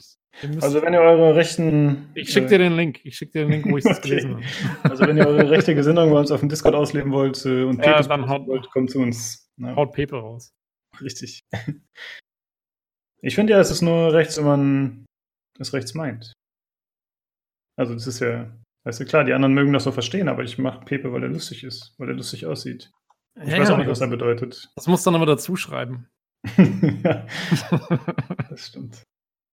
Oder wir Äh, machen ja. unser eigenes Pepe-Emoji, wo er dann so eine Hammer- und Sichelfahne hat, dann ist wenigstens links. Ich dachte lieber so ein Pepe mit so einer Trump-Perücke. Ich meine, der ist natürlich Mager- dann auch rechts, aber Mit dem Magerhut auf. ja, genau. Jo, Äh, machen wir weiter mit den News. Äh, Und zwar die Game Awards 2018. Dafür wurden die Spiele bekannt gegeben, die nominiert sind. Und ich glaube, man kann auch selber abstimmen, richtig? Ist doch ein User Award mit dabei, oder? ich glaube schon, ja. Ich weiß nicht, ob man über alle abstimmen kann, ehrlich gesagt. Äh, wir könnten natürlich über die Spiele sprechen, aber es ist einfach eine gigantische Liste. Äh, Ja, ich will nur kurz einen Kommentar loswerden, den ich auch schon im Forum losgeworden bin. Ich bin nicht begeistert, ähm, dass Subnautica ist nicht dabei bei den Indie-Spielen. Finde Mhm. ich ein bisschen blöd, weil war für mich persönlich ein Highlight. Gut, es war vorher ewig in Early Access, aber jetzt ist es rausgekommen und andere Spiele waren auch schon im Early Access vorher. Ähm, und äh, Kingdom Come, Deliverance ist weder bei RPGs noch Indie noch sonst wo ähm, irgendwo dabei. Was da Naja, gut, ähm, ja, das war ja so ein bisschen in der kontroversen Diskussion vorher. Vielleicht haben sie sich gedacht, das umschiffen die lieber. Weiß ja, ach, Leute, aber es ist, es ist, ein super Spiel geworden. Also, äh, mein Gott. Ja, ist jetzt nur eine Idee. Ja, ja, nee, ich, ich, also ich, ich kann es mir schon auch gut vorstellen, weil ich glaube, die VGAs, also diese Video Game Awards, sind sowieso mhm. immer sehr auf Political Correctness aus. Deswegen könnte ich mir das auch vorstellen. ähm, ja, aber also es sind zwei Titel, die mir echt gefehlt haben bei den mhm. Nominations. Gut, die Diskussion gab es äh, verschiedene auch, was drin ist und was nicht drin ist. Ich habe einige gehört, als bei Best Narrative, also beste Erzählung oder sowas, gleich äh, Detroit Become Human äh, erwähnt worden ist. Dann haben einige das, das Hochgelächter angefangen. ja, es ging gleich äh, groß her und überhaupt. Und äh, sowieso ist dieser Preis, ja, äh, er gilt als große Werbeveranstaltung, ne? Das ist ja der, vom, wie heißt der gute Knabe, der das macht? Der hat ja damit Jeff gemacht. Ja, genau, der Jeff Kelly. Der hat das Ganze aufgezogen, ja. Und ja, gespannt sein. Letztes Mal war es übrigens, das war die Veranstaltung, wo der Chef von dem Studio hier die Way Out gemacht haben, ne? Mhm. So vorab gegangen ist. Und der, die Kamera, weißt du das? Ja. Genau, Fax Oscars, genau. Das, das ja. ist diese Veranstaltung. Das war das. Und das, äh, ja, haben wir jetzt am 7. Dezember ist sie wieder. Und ja, mal sehen, was dann wieder so rausspringt. Und ich, er kündigt auch schon wieder, also Jeff Keighley kündigt auch wieder ganz groß an, ja, und auch äh, ganz Neuigkeiten und Enthüllungen und sowas. Und mal sehen, ob wirklich was bei rumkommt. Ob da mehr äh, äh, Enthüllungen kommen als bei der, was haben wir letztes Mal gehabt? Die ähm, ich, bei, ich habe beinahe spastische Mexikaner gesagt, das meine ich nicht, ekstatische Mexikaner, Entschuldigung, mhm. auf der X, Inside Xbox 18, ähm, wo ja nicht so jetzt die, die äh, neuen Titel unbedingt da waren. Ist er da mir? Mal sehen. Ja, ich meine, die VGAs hatten schon immer mal Ankündigungen oder Teaser für irgendwas oder so. Ähm, ja, letztes Jahr wurde auch dieses Ägypten-Adventure angekündigt. Ich weiß gar nicht mehr, wie der Name ist. Ah, stimmt. Das ist von ähm, der Nachfolger von äh, Firewatch, ne? Von der firewatch Ja, von den Machern, ja, genau. Ja. ja, stimmt. Aber das Studio wurde doch irgendwie gekauft. Also das war, das war einer unserer ersten Podcasts wahrscheinlich, Leute. Weil wir sind jetzt ungefähr ein Jahr alt. Damals. Oh. Ja. Stimmt, ja. Ähm, ja, also ich habe die letztes Jahr zum ersten Mal gesehen, die Game Awards. Und ich muss sagen, ich fand die Show echt schlecht, weil das einfach ein schlechtes Pacing war. Viel Werbung, was man vielleicht noch irgendwie tolerieren könnte, aber das war auch so kacke aufgebaut und so. Ja, wer meinen Rant darüber hören will, hört sich einfach die Folge an von damals. Das hat sich wahrscheinlich nicht groß geändert. Äh, ich finde ganz interessant, dass man äh, ganz unten hier bei der Liste ist dabei Favorite Moments of the Game Awards 2017. Da kann man auch abstimmen, was man letztes Jahr besonders toll fand. Kann man auch Was sagen, ähm, Lukas Rand im Podcast nach den Nee, leider nicht. Das wird wieder ignoriert. Oh, Aber Mann. zumindest kann man für jo Joseph Fares stimmen. Das ist der Typ, den Olli gerade meinte, der auf der Bühne rumgerantet hat. Und das finde ich schon genau. wieder cool, ehrlich gesagt. Das finde ich dann irgendwie witzig, dass das geht. Weil ich dachte, das wäre eher so ein Moment, der denen unangenehm ist und den die vielleicht nicht mehr auf dem Tisch haben wollen. Aber das war auch für mich der lustigste Moment der ganzen Show. Von daher, ja, vielleicht wollen sie es auch nicht vergessen. Äh, ja, auf jeden Fall äh, könnt ihr noch abstimmen, wenn ihr möchtet. Äh, bei den News, die wir verlinken, ist dann auch die entsprechende Seite verlinkt. Und äh, ja, werdet ihr abstimmen, Leute? Nee. okay. Nö. ja, ich, ich guck mal. Kommt drauf an, was es zu gewinnen gibt. nee, das vielleicht ist also die beste Antwort überhaupt. Ach, es gibt was zu gewinnen. Ja, ich, ich gucke mal, vielleicht stimme ich ab, aber das ist dann auch wieder so die Hälfte der Sachen, weiß ich gar nicht, für wen ich das stimmen soll und für was. Und dann fühle ich mich immer ein bisschen dumm, wenn ich dann, dann muss man ja irgendwas anklicken und dann stimmt man halt für irgendwas, weil man es mal gesehen hat und irgendwie interessant fand oder so. Deswegen. Red Dead Redemption 2 gewinnt doch eh alles. Ja, aber nicht bestes Indie. Wahrscheinlich. Ah, Schwein gehabt. Ähm, ja, aber zum Beispiel, also ich weiß ja nicht, ähm, bei mir geht es dann immer so, weil, schon, weil eben, du sagst ja, man hat ja eh nicht alles gespielt. Hm. Und, und, mir geht es dann zum Beispiel, ich habe jetzt Assassin's Creed Odyssey gespielt und das ist auch, glaube ich, in drei, vier verschiedenen Kategorien nominiert. Aber ich würde jetzt auch nicht unbedingt, also ich würde es jetzt nicht als bestes Spiel, ich glaube nicht, dass das das beste Spiel 2018 ist. Das heißt, also auch wenn es das einzige ist, was ich von den ganzen Spielen vielleicht gespielt habe, würde ich jetzt nicht unbedingt dafür abstimmen wollen. Das ist ein gutes Spiel, aber ich glaube nicht, dass es ich, also ich persönlich glaube nicht, dass es besser ist als Red Dead Redemption 2, ohne dass ich das je gespielt habe. Zum Beispiel. Hm, Drum, ja, lass ich es bleiben. Na, ich guck mal. Vielleicht mache ich noch mit. Ist ja noch ein bisschen Zeit. Ah, dann machen wir weiter mit einer interessanten Kolumne, die der Lukas Schmidt geschrieben hat auf pcgames.de. Oh ja. Ähm, Oh und ja. zwar äh, schließt das ein bisschen an an die Unterhaltung, die wir vor ein paar Wochen schon mal hatten, im Kontext mit den Arbeitszeiten bei Rockstar und den Arbeitsbedingungen, die ja ziemlich kontrovers diskutiert wurden. Und äh, Lukas hat jetzt eben einen Artikel geschrieben, in dem er noch ein bisschen darauf eingeht und dann daraus äh, die Entscheidung äh, ableitet, dass er Red Dead Redemption nicht kaufen und spielen wird, ähm, weil er eben sowas nicht unterstützen möchte und er das Ganze boykottiert, das Verhalten von Rockstar und äh, wie sie mit den Mitarbeitern umgehen. Finde ich an sich äh, in Ordnung, ähm, dass er das Ganze schreibt, aber eigentlich ist es noch interessanter, finde ich, wie die User darauf einsteigen. Oh ja. Olli, wie hast du das so wahrgenommen? Ja, irgendwie bizarr. Also erstmal, das ist eine Kolumne, das ist seine Meinung und damit ist die Sache auch für mich erledigt. Man muss nicht seiner Meinung sein. Er hat ja auch nichts gesagt von wegen, dass er jetzt all diejenigen verachtet, die das trotzdem kaufen oder sonst was. Ne? Das hat er ja gar nicht gesagt. Er hat erstmal nur das so dargestellt und so eine Entscheidung ist abgeleitet und fertig, wenn man es ganz äh, zusammenstreicht, die ganze Aussage. Und ich glaube, was haben wir letzte acht Seiten haben wir schon gehabt, glaube ich, im Forum, ne? Wo dann äh, bitterlich teilweise drüber diskutiert worden ist, äh, ob man das machen kann oder nicht, oder ob es pur Clickbait ist oder nicht, oder hast du nicht gesehen? Ich weiß, ich habe die Aufregung ehrlich gesagt gar nicht so verstanden. Ich fand zwar jetzt, dass der, es kam erstmal gefühlt vielleicht ein bisschen zu spät jetzt dieser, diese Kolumne. Irgendwie ist es, das Thema ist ja irgendwie schon ein bisschen wieder durch, ne? Auch wenn es natürlich immer noch ein ernstes Thema ist und noch Beachtung verdient, aber irgendwie war es so gefühlt ein bisschen zu spät vielleicht. Ja, ich will nur sagen, der PC Games Community so- Podcast hat darüber schon vor zwei Wochen diskutiert. Ja, ich war natürlich Ja. der ganz brandheiß am Puls der Zeit. Nein, also, ja, es ist, weiß ich nicht, es ist so, ich fand die Kolumne so ein bisschen, die hing jetzt so im, im Raum, noch alles schon durch war, weißt du, so gefühlt. Mhm. ist so, das Thema ist schon so irgendwie so ein bisschen durch gewesen. Wenn auch, wie gesagt, äh, immer noch wichtig. Aber äh, deswegen, pff, ja, ich hätte es, hätte es mit den Schulterzucken abgetan und ja, man kann es anders sehen. Ich sehe es jetzt auch nicht so, dass man deswegen das jetzt boykottieren müsste oder sich schlecht fühlen müsste. Da gibt es andere Probleme. Aber das ist dieser Whataboutism, wie manche es schon sagen. Dann ähm, äh, es geht nicht um andere Sachen, es geht um darüber. Aber naja, deswegen habe ich die ganze Aufregung nicht verstanden. Sie, also die, der Thread ist lesenswert, er wird teilweise etwas, ich sag mal, bizarr, ne? Äh, ohne auf Details einzugehen, aber er wird, äh, also es, wir hatten letzte Folge gesagt gehabt, es ist eine gewisse Bitterkeit im Forum, ne? Erinnerst du dich noch? Mhm. Das hat man auch wieder zu spüren bekommen, so ein bisschen wieder. Ne? Also das ist, also was man natürlich sagen muss, und das ist mir auch wirklich auch negativ aufgefallen, nicht, äh, was, was Lukas Schmidt da selber geschrieben hat, es, es äh, schießt ihm wieder voll ins Knie das System der Website. Und da finde ich immer noch, dass es keine Stellungnahme dazu gibt, beziehungsweise dass die Autoren sich selber natürlich auch zurückhalten und zurückhalten müssen, ist klar. Weil äh, die sagen etwas Negatives über eine bestimmte Sache und, und sofort wird der Amazon-Link aber reingelinkt. Ne? Darum kaufe ich Dead Redemption 2 nicht, so vor kurz gesagt. Und dann Klammer Mhm. hinter, jetzt hier kaufen auf Amazon für sonst so viel Euro, Klammer zu. Ja. Ja, diese Links werden ja automatisch Ich es Ja. lustig. das ist bizarr, ne? Das, also, es, macht eigentlich die, diesen, diesen Text, wie er so äh, gedacht ist, immer so ein bisschen zu einer Realsatire, so ein bisschen immer. Ne? Also einmal, es wird auch doppelt und dreifach verlinkt. Es ist im Fließtext drin, es ist immer unten drunter. Äh, triggert ja automatisch immer anscheinend äh, so, so ein Werbelink rein.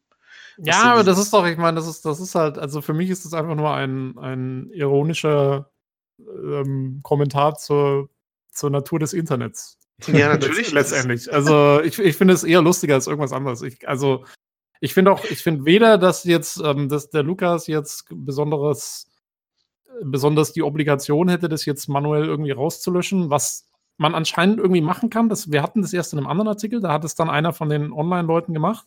Aber Mhm. es war dann auch einen Tag später irgendwie trotzdem automatisch wieder drin Mhm. von selber. Also das scheint wohl nicht so einfach zu sein, das dann wegzumachen. Ähm, und, und zum anderen, ja, wie gesagt, das weiß jeder, dass das einfach automatisch drin ist. Sich darüber aufzuregen, ist. Ja, also- aufregen. Also aufregen würde ich mich auch nicht, aber Dann, ich mich dann will man sich auch wirklich drüber aufregen. Ja, Also aber mich stört ehrlich gesagt auch. Ich, ich finde das unangenehm, dass es so gemacht wird. gesucht. Ich find's- also, Ja, also ich, ich, ich gebe mich nicht drüber auf, aber ich finde es. Welche Seite macht denn das noch so ähnlich? Macht das Kotaku so? Macht das Polygon so? Ich finde es ja eine aufdringliche Art und Mhm. Weise. Und es, es, es unterminiert die, die Absicht des Autors dann meistens manchmal auch. ja, es das, um, ja, das schon. Ne? Und das, ist, das wirkt schon sehr bizarr. Also ich finde, das, das ist wirklich, äh, das, äh, was das bemerkenswert in der ganzen Text ist, nämlich echt diese reingehauenen Amazon-Links, die dann eingetriggert werden. Und ich weiß nicht, wenn ich da, also muss ich ganz ehrlich sagen, wenn ich da arbeiten würde als Journalist und, und ich sehe, was aus meinen Texten gemacht wird, indem automatisch diese Werbedinger reingetriggert werden, ich käme mir schon ein bisschen albern vor, ehrlich gesagt. Ich meine, er kann nichts dafür, er kann auch nichts dagegen machen wahrscheinlich. Ähm, ich, ich weiß ja auch, dass es automatisch ist, aber es ist für mich nur eine, so eine Unterminierung vom System her. Und das finde ich immer ein bisschen traurig. Ja, ja es wäre halt schön, wenn die Autoren, sagen wir mal, am Schluss, wenn sie dann so einen Text schreiben und den online stellen, wenn sie am Schluss irgendwo ankreuzeln könnten, Werbung zulassen oder nicht. So irgendwie. Und dann könntest du sagen, gut, in, in so einer komischen News, wo es darum geht, äh, Red Dead Redemption 2 ist jetzt draußen oder so, dann kann man das ja drin haben. Da habe ich, also da stört es mich auch überhaupt nicht. Ich meine, ich überlese das heutzutage sowieso, so, so Zeug. Ähm, aber jetzt, wenn man sagt, okay, man macht so einen Artikel, dann kann man sagen, ja, nee, lass mal gut sein. Das wäre das wär halt, das wäre meiner Meinung nach so ein bisschen die richtige Lösung für sowas dann. Hm. Ja. ja. Also ich gehöre ja seit kurzem ja. zu den Privilegierten mit dem Online-Abo und äh, mhm. muss mich jetzt mit diesen Werbungen, die der Pöbel immer vorgesetzt bekommt, nicht mehr so abgeben. Zumindest nicht mehr in dem Maße. Also jetzt komischerweise bei dem Artikel sind jetzt trotzdem wieder welche drin aber nur Bilder und nicht dieser Text, weil ich fand den Text an sich immer sehr störend. Nicht, weil ich jetzt fand, dass das äh, unpassend sei oder so, sondern ich finde einfach immer nervig, wenn man einfach einen Text liest und dann wird da drin irgendwas eingebaut äh, in Textform, dann eine Werbung. Das hat mich mal ein bisschen gestört. Aber also du siehst es dann gar nicht mehr, oder was, mit deinem Abo? Ähm, ja, bei dem Artikel jetzt komischerweise schon so zwei kleine Bilder, wo dann Red Dead Redemption 2 zu sehen ist, aber im Text ist es nicht mehr da, nee. Guck an, der oh, Lukas, ein Abo. Oh, Lukas, kannst du mir eingefallen tun und einfach mal in den Thread so einen Kommentar reinschreiben, ähm, dass, dass die, sich die Leute doch bitte einfach das Abo besorgen sollen? ich will einfach nur wissen, was passiert, wenn du das machst. Ich kann dir auch ein bis zwei Leute sagen, die du persönlich anschreiben kannst. Also vielleicht mache ich das, ich finde die Idee ganz witzig eigentlich. Aber guck mal, die Sache ist ja, jetzt gerade bei diesem Text habe ich doch Werbung drin. Und wenn dann irgendwer sich das holt, weil er mir glaubt, dann stellt er fest, da ist ja doch Werbung. Das ist natürlich nicht so schön dann. Nee, das ist blöd, ja. Ich guck mal. Ich, kann mich ja absichern mit einer Klausel, die ich klein darunter schreibe, in weißen Text. Also ich färbe die Buchstaben dann weiß ein oder so. mal gucken. Äh, ja, überlege ich mir. Finde ich ist eine lustige Idee. Würde wahrscheinlich offiziell als äh, Trollen durchgehen. Ja. Aber so weit würde ich nicht gehen. Doch, also ich glaub, das schon. Kann man schon mal machen. Nein, dann kann das ja geahndet werden. äh, ja, zum ja. Artikel an sich muss man sich halt überlegen. Entweder man unterstützt Rockstar und sorgt dafür, dass die Entwickler weiter geknechtet werden, oder man unterstützt äh, PC Games, sorgt dafür, dass sich mal wieder äh, einer der armen Redakteure ein Brötchen kaufen kann. Wobei, ja, wenn man das Spiel nicht kauft, aber man hat zumindest den Text angeklickt. Da hat er ja auch schon was davon. Wobei, den klicken ja alle an, egal ob sie seiner Meinung sind oder nicht. Ja, es sind auf jeden Fall auch einige User dabei, die sich neu angemeldet haben, habe ich gesehen. Wahrscheinlich äh, die aktuell Red Dead Redemption spielen oder die halt durch die, durch das äh, doch natürlich Aufmerksamkeit erregende Thema dann dazu gekommen sind. Ich finde auf jeden Fall, ja, teilweise unmöglich, die Leute mit ihm reden. Also klar kann man anderer Meinung sein, wie Olli schon sagt. Das ist ja auch okay, aber für mich war es eigentlich auch so, okay, hat sich erledigt, äh, ist halt seine Meinung, soll er so machen. Wenn er Bock drauf hat, ist doch in Ordnung. Finde ich eigentlich gut, wenn Leute. Ich meine, für mich klingt das so, als würde er darauf verzichten, weil er ja, weil er eben das nicht unterstützen möchte und das finde ich an sich gut, muss ich sagen. Ja, auch wenn er vielleicht auch andere Sachen natürlich äh, unterlassen könnte oder andere Sachen äh, weniger unterstützen könnte, natürlich, aber er hat auch irgendwo in den Kommentaren geschrieben, er hat sich halt dummerweise darauf eingelassen, mit Usern dis zu diskutieren. Da hat er irgendwo geschrieben, dass er meint, man kann sich halt die Kämpfe aussuchen, die man fechten will. Und ich finde, da hat er auch recht. Natürlich wirkt das ein bisschen komisch, aber an sich finde ich das voll in Ordnung so. Ja, wir haben ja, wir haben das Ganze ja, wie gesagt, im, ich glaube, letzten oder sogar schon vorletzten Podcast auch durchdiskutiert und wir haben ja eigentlich im Prinzip ähnliche Argumente schon durchexerziert. Also wer nochmal Bock hat, sich da das anzuhören, das ist alles schon, haben wir alles schon durch. Ähm, und ich, ich habe ja in Podcast damals genau das gleiche Argument gebracht, dieses, ja, es gibt andere, viel schlimmere Dinge, um die man sich kümmern muss. Aber mir ist dann auch direkt im Podcast damals schon aufgefallen, ist irgendwie ein blödes Argument, weil ähm, weil ich mich um eine Sache nicht kümmere, heißt es ja nicht, dass ich mich um gar nichts kümmern muss irgendwie. Das ist also das ist irgendwie das Argument, was man da hinstellt. Und äh, oder oder beziehungsweise wenn ich mich um eines kümmern will, dann muss ich mich gleich um alles kümmern. Und das kann es ja nicht sein. Also das ist ja irgendwie schon der logische Fehler da drin. Ähm, und insofern, ja, also ich, wie gesagt, wir haben wir es durchgesprochen. Ich bin persönlich auch der Meinung, dieser Boykott ist jetzt nichts, was man sich als User und als Konsument auf die Fahne schreiben kann, weil es meiner Meinung nach erstmal ein firmeninternes Problem ist, womit sich die Leute auseinandersetzen müssen, die davon betroffen sind. Ähm, ich sehe mich da nicht in der Verantwortung. Äh, aber ja, wenn, wenn er das so machen will und das als etwas betrachtet, was ihm so nahe geht, dass er da irgendwie mitmachen will, dann warum nicht? Ja, kann er ja. gerne machen. Eine Frage habe ich mir noch gestellt und zwar, was meint ihr, warum reagieren die Leute so extrem darauf? Warum macht die das so sauer oder warum werfen sie ihm das so stark vor? Für mich klingt das ein bisschen so, als wären sie, entweder würden sie das Spiel gerade spielen und hätten damit eine Menge Spaß. Ja, das ist halt der Grund, dass jemand quasi ihr Spiel angreift. Oder aber die andere Theorie, die ich habe, ist, dass sie selbst die Sachen auch schlimm finden, ja, wie die Mitarbeiter da behandelt werden. Aber sie selbst eben haben dann keine Lust, so ja, dementsprechend zu reagieren, wie er das macht, so wie wir das ja letzt in Folge 43 war das übrigens auch thematisiert haben. Ich habe halt gesagt, ja, ich bin zu bequem dazu. Ja, wenn ich ein Spiel spielen will, dann würde ich mir das höchstwahrscheinlich kaufen, auch wenn ich wüsste, dass äh, schlechte Bedingungen stattgefunden haben für die Entwickler. Und ich kann mir vorstellen, dass viele Leute einfach halt sich selbst quasi ein bisschen befreien wollen indem sie sagen, ey, aber da existiert auch viel anderes schlechtes Zeug, kümmere dich doch erstmal darum. Und dann schiebt man es quasi von sich weg, dass man selber sich damit nicht befassen möchte. Meint ihr, das ist äh, realistisch oder ist das Westentassen-Psychologie? Nö, ich glaube schon, dass das stimmt. Also, das ist, glaube ich, das eine. Der eine wichtige Punkt ist, dass, dass genau, dass die Leute eben sagen, ähm, ich mache da nichts deswegen und insofern sehe ich es irgendwie ja, vielleicht nicht als Angriff, aber ich muss jetzt für mich selber rechtfertigen, warum ich das nicht mache und, und muss Argumente quasi deswegen anbringen, dass das ja bescheuert ist, das überhaupt zu machen, so ungefähr. Ähm, das zweite ist, glaube ich, auch, ähm, und zwar es gibt ja diesen Begriff der Nachkaufdissonanz, ähm, dass du was kaufst und dann dir danach erst genau überlegst, ob, ob das jetzt irgendwie richtig war oder nicht. Aber ich glaube, es gibt auch sowas wie eine Nachkaufresonanz, wo du was kaufst und dann eben danach speziell ähm, dieses Produkt verfechtest, weil du es gekauft hast. Weil du, mhm, weißt ja. schon, du hast Geld investiert, du bist jetzt da und dadurch bist du auch emotional investiert und dadurch willst du das Produkt, was du gekauft hast, irgendwie, ähm, du willst, dass es gut ist, weil sonst hast du ja, ja eine schlechte Entscheidung getroffen, sozusagen. Und ich glaube, dass das auch viel ausmacht, dass die, die Leute irgendwie dann sagen, ähm, ja, ich, das ist mein, ich bin da jetzt Teil des Clans sozusagen und ähm, dann, dann muss ich das jetzt auch verfechten. Ähm, ja, stimmt, das ist ein guter Punkt, dass man das quasi für sich selbst rechtfertigt, diesen Kauf, ne?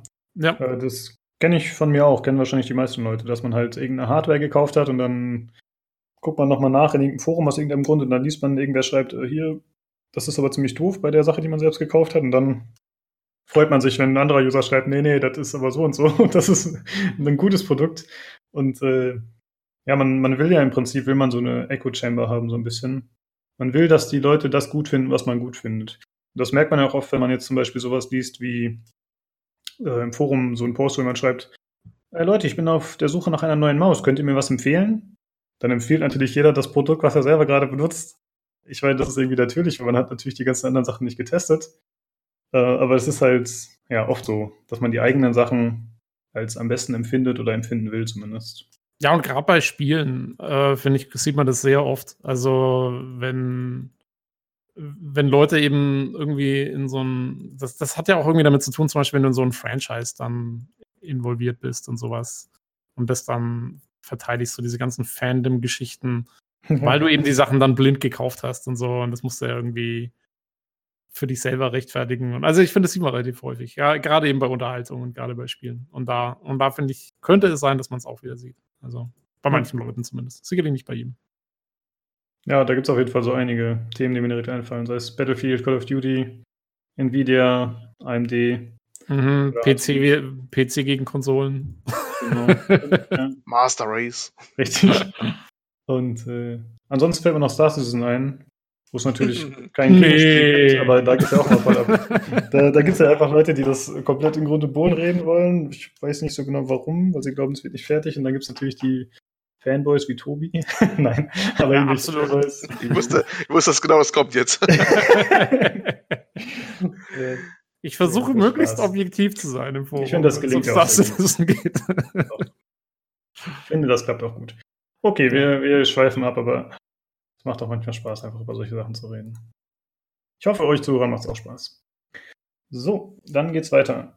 Und zwar mit der E3 2019 äh, da wurde bekannt, dass äh, Sony nicht teilnehmen wird, was ich tatsächlich äh, ziemlich überraschend finde. Da kann man jetzt natürlich nur mutmaßen, warum das so ist. Also es wurde angekündigt, dass sie irgendwie andere Wege gehen möchten und die Community mit ein, einbeziehen wollen. Klingt für mich erstmal wie heiße Floskeln, aber mal gucken, was sie sich da überlegt haben. Haben sie das gesagt? Äh, ja, steht hier in den News drin, ja.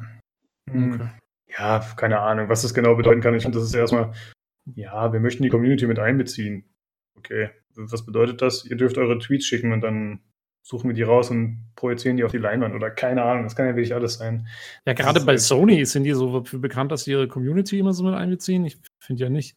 Ach, jetzt schon. Weil sie hm. äh, Sony sitzt doch jetzt seit kurzem in Amerika, der Hauptsitz, richtig? ich, ich glaube, ja, die sitzen in Kalifornien, glaube ich jetzt. Ja. Ich meine auch, dass die auf jeden Fall nicht mehr in Japan sitzen. Vielleicht äh, deswegen. Jetzt äh, machen sie ganz tolle neue Sachen. Mal gucken. Achso, jetzt, jetzt sitzen sie schon in San Diego und dann kommen sie nicht mehr auf die E3. Ja. ja. Oder LA ist die immer, glaube ich, ne? oder? Uh, ja, genau. Ja, das ist zu entzaubert. Kennt man ja schon. Die wohnen ja um die Ecke. Ja, so ein Japaner, der macht sich gerne auf den Weg.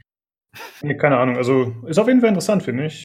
Mm. Es gibt ja auch die Spekulation, dass ähm, Sony deswegen nicht auf die E3 geht, weil sie eventuell nächstes Jahr dann doch schon die PS5 ankündigen mhm. und das ihnen nicht in den, ins Timing passt, sozusagen, mit der E3. Das okay. ist sogar jetzt der letzte Stand, den man sogar jetzt gerade gehört hat.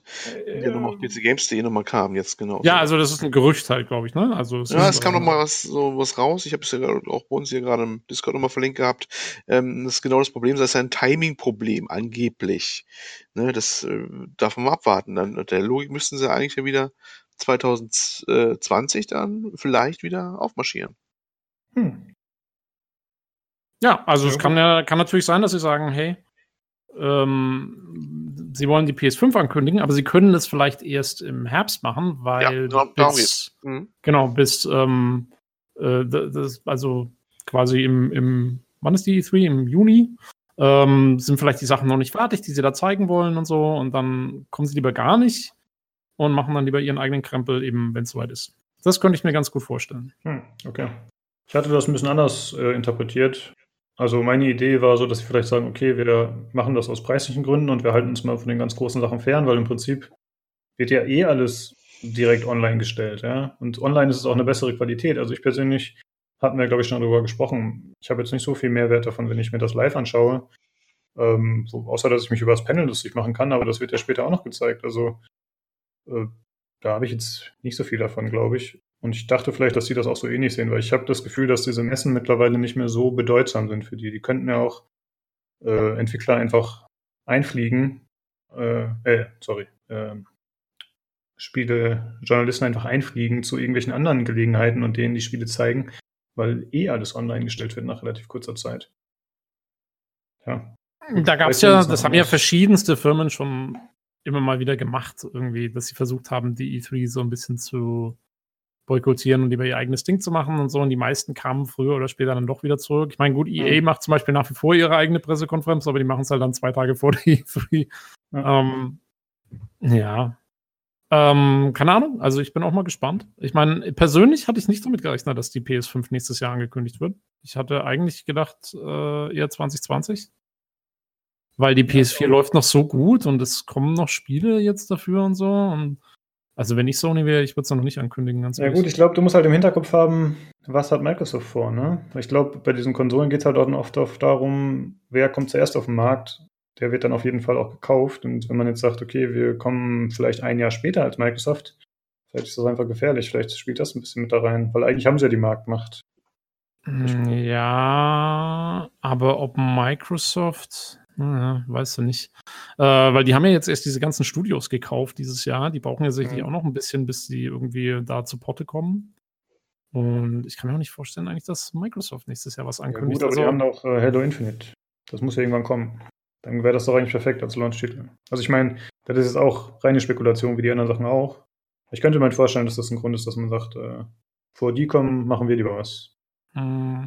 Ja, mal gucken. Also es ist ja alles wirklich reine Spekulation. Wir wissen nicht, ob sie es wirklich machen. Wir wissen nicht, ähm, ja, wir wissen nichts. Wir wissen nur, Ja. dass sie nicht auf die E3 kommen anscheinend. Genau, das stimmt. Aber dafür wird kommen äh, Nintendo. Die waren nämlich letztes Jahr nicht dabei, anscheinend. Habe ich ehrlich gesagt gar nicht mehr in Erinnerung gehabt. Hä, wir haben Also- doch über die Nintendo-Show gesprochen. Ja, also anders. Nintendo hat in der Regel immer zum gleichen Zeitpunkt wie die E3 ihre Streaming-Geschichte mit Nintendo Direct. Sie sind aber nicht Mhm. vor Ort. Ach so. Okay, ja, das das machen sie sie immer zeitgleich. Die machen das, äh, die haben maximal einen kleinen Stand oder sowas da oder, oder wollen sie wieder einen haben. Also sie machen immer gleichzeitig Nintendo Direct und deswegen, wenn du diese ganzen Sachen abhandelst und dann hast du die Sony-Präsentation, du hast die EA-Präsentation, hast immer noch die Nintendo Direct im gleichen Zeitraum, wo die E3 auch läuft. Deswegen wirkt das für dich aus der Ferne wie eine Soße. Ja, das ist, äh, kommt auch mal im gleichen Zeitraum raus. Das könnte Sony zum Beispiel auch machen. Die könnten auch genau zu E3. Vielleicht machen sie auch was, äh, auch was raushauen. so Ich, das frage ich mich auch, weil ich, ich wollte nämlich auch noch sagen, also Sony war dieses Jahr zum Beispiel auf der E3 ein absoluter Höhepunkt der Messe, die Sony-Show. Mit, Ja, mit, mit, mit Last of Us 2 und Ja, mit, doch, war, also es war auf jeden Fall eine der, ja, mit, mit, mit, Ja, mit also- die hatten schon viel Zeug da. Also ich, Also- bei, bei unserer E3-Nachbesprechung haben wir uns, glaube ich, ja. fast mit am ich- längsten damit beschäftigt. Gebe ich dir recht, die haben tolle Sachen gezeigt, aber äh, die, ist, die äh, also was man so gemeinhin hört, wurde es von den meisten als eine der schwächeren Sony-Shows äh, Von der, ja, debattiert. von der, von der Vor-Ort-Präsentation, ja, weil sie diese Ja, genau. beiden Räume hatten Völlig, und so, aber ja, von, genau, aber von so, ja. genau, ja, ja, aber von dem, was sie gezeigt haben, also von, von den Trailern und dem ganzen Zeug her, war es schon Ja, das war cool.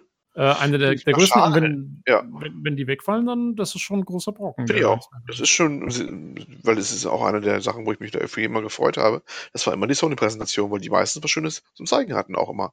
Mhm. Das würde schon irgendwie fehlen.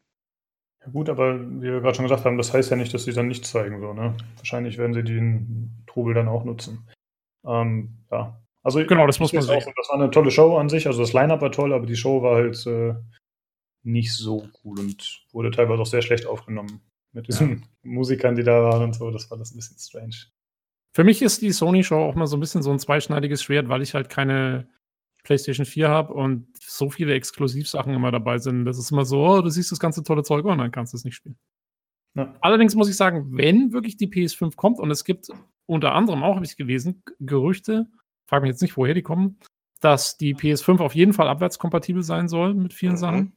Und äh, wenn das der Fall ist, dann würde ich mir überlegen, dann eventuell mir mal eine PS5 zuzulegen. Ja. Dann ge begebe ich mich in die Niederungen des Konsolenspiels. Da, wo Olli ist. Ja, genau, ganz Hast du die PlayStation 3 auch?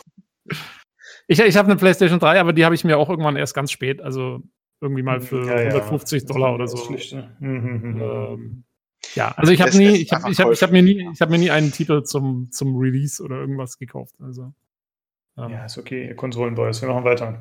So, Fallout 76. äh, Fallout 76 hat äh, relativ schlechte Reviews bekommen auf Metacritic. Vor allem von den Usern. Äh, das ist die Rede von Review-Bombing. Ähm, ja, da gibt es äh, für die PC-Version aktuell eine Wertung von 2,6 von 10, dann PlayStation 4 2,4 und Xbox bei 1,6 von 10 Punkten. Also es ist ordentlich gebasht worden. Die User sind anscheinend äh, echt sehr unzufrieden. Wir hatten ja letztes Mal schon über die Beta-Probleme gesprochen und anscheinend zieht sich das in dem Spiel teilweise sofort. Vielleicht nicht in dem extremen Maße, aber es scheint schon recht verbuggt zu sein. Ansonsten sind die User anscheinend unzufrieden damit, dass es zum Beispiel keine NPCs gibt oder dass die Quests nicht so toll sind.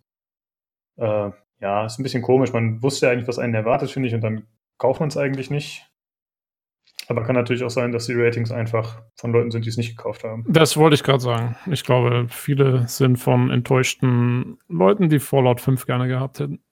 Ja. Und das zeigt mal wieder Metacritic. Wuhu! ja, leider Eine nicht wirklich nutzbar. Plattform. Stimmt. Ja, also ich finde es nach wie vor auch nicht so interessant. Äh, ich habe heute noch ein Video gesehen darüber, äh, wo einfach so eine Compilation aus verschiedenen Streamern gezeigt wird, äh, die das Spiel gespielt haben und dann allerlei Bugs erlebt haben und zwischendurch immer Todd Howard, der dann erzählt, wie toll das Spiel werden wird und was man da alles erleben können wird und so. Ist ganz witzig. Werde ich mal verlinken, das Video. Es ist natürlich, wie jede Compilation zeigt es nur die negativen Momente. Aber es ist schon auffällig, finde ich, dass es tatsächlich auch Streamer gibt, die dann mehrfach in dem Video auftauchen und äh, diverse leichte bis schwerwiegende Bugs haben. Also es ist anscheinend kein Einzelfall, sage ich mal. Was ich sehr lustig fand, war eine Stelle dem Video.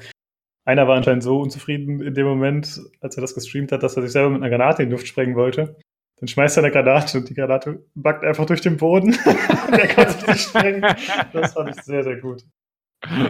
Ja, und äh, als ich mir das Video dann angeschaut habe mit dem Dot Howard, ist mir auch noch aufgefallen, dass, äh, wenn er gefragt wird nach bestimmten äh, Themen, dann äh, manchmal wirkt seine Antwort so ein bisschen wischiwaschi oder so ein bisschen wie so ein Ausflüchten.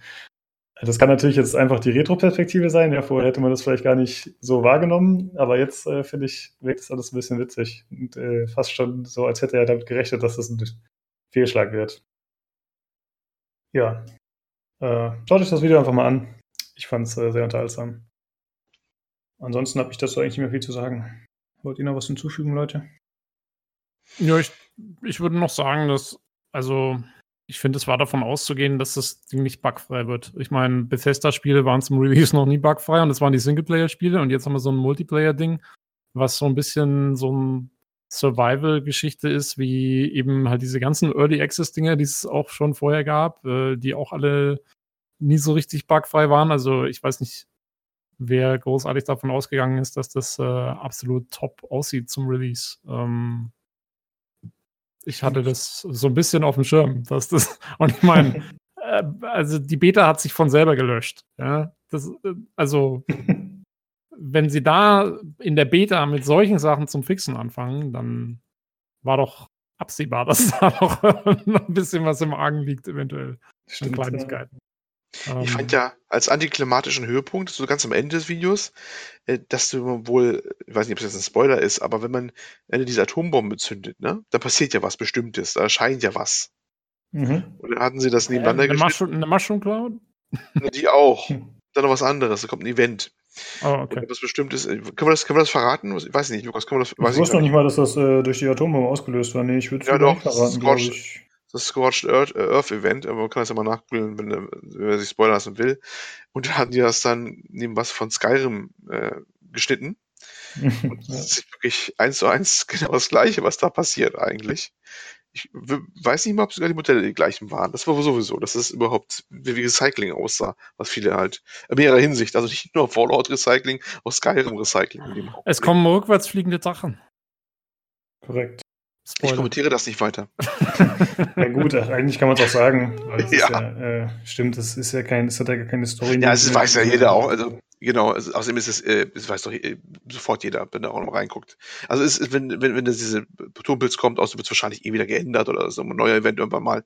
Was, ich habe das halt Video gar nicht gesehen, ich habe keine Ahnung. Es kommt tatsächlich ein Drache? Es kommt ein Drache. Und die Sache so. sieht, glaube ich, ziemlich genauso aus wie der in Skyrim. Und der Kampf ist auch sehr ähnlich. Ja, Zumindest laut Video ist es. Das Video, sagen wir so, das Video legt das nahe, dass es so wäre. Ich weiß nicht, ob es wirklich so ist. Dieses Video ist ja auch ein bisschen polemisch. Ne? Ich habe mich ja neulich mhm. noch aufgeregt über äh, polemische YouTube-Videos und da möchte ich dann natürlich auch nicht da jetzt das alles unterschreiben, dass alles so stimmt, was sie da zeigen. Das ist ein Zusammenschnitt von YouTubern, die unzufrieden sind und am Ende des Höhepunktes wird dieser Kampf da gezeigt und es wird suggeriert zumindest, dass das fast identisch wäre zu diesem Skyrim-Kampf.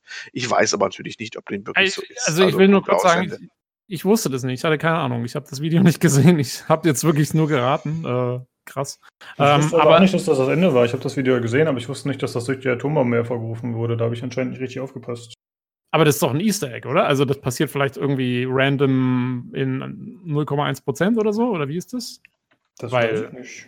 Also es ist halt kein Drache, ne? muss man dazu sagen. Das ist halt irgendwie so eine andere Abdomination. Das sieht schon ein bisschen also das, das Modell ist ähnlich, würde ich mal sagen, und auch die, die äh, Animationen. Ich halte es auch nicht für abwegig, dass die Animationen übernommen wurden. Ich bin mir jetzt nicht sicher, ob es stimmt, aber warum nicht? Ne? Ist ja eigentlich normal in der Spielentwicklung, dass man versucht, auf alte Assets zuzugreifen und alles wieder zu verwerten, wenn möglich, um eben Zeit und Geld zu sparen. Ja, warum nicht? Ist halt eine fliegende Kreatur, die bewegt sich so ähnlich wie ein Drache auch. Warum nicht? Okay. Hm? Ja, ist Aber also- also, Videos. Wir werden es mal verlinken. Fliegt aber nicht rückwärts. Also.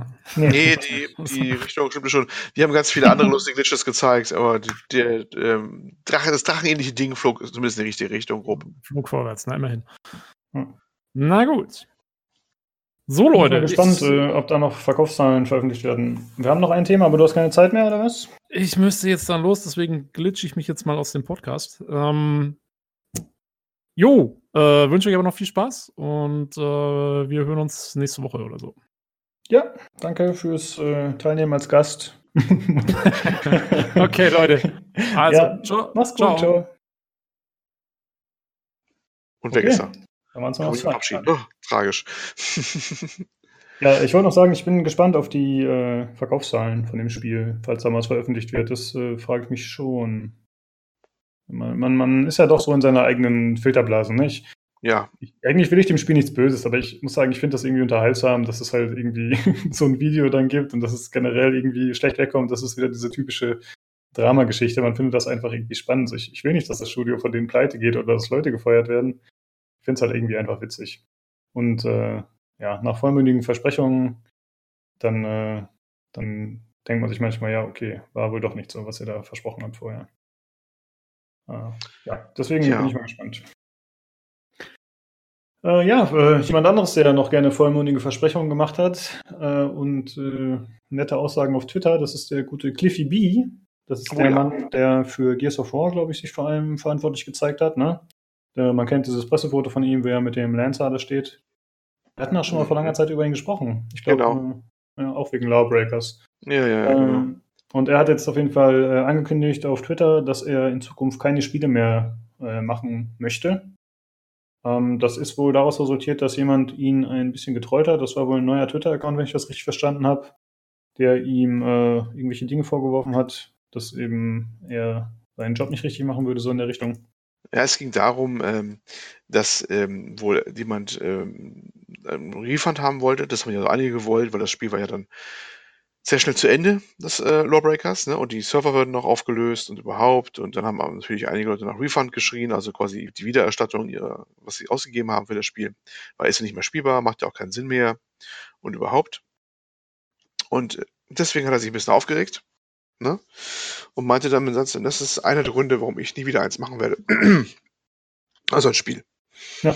Und ähm, ja, das, das, dieser Tweet, äh, der nahm dann noch gewisse Formen an. Den Skillshot müsste man eigentlich auch mal verlinken, eigentlich dann. Irgendwie, Ich weiß nicht, wo wir es können, wir mal gucken, Mhm. wo wir es hinpacken.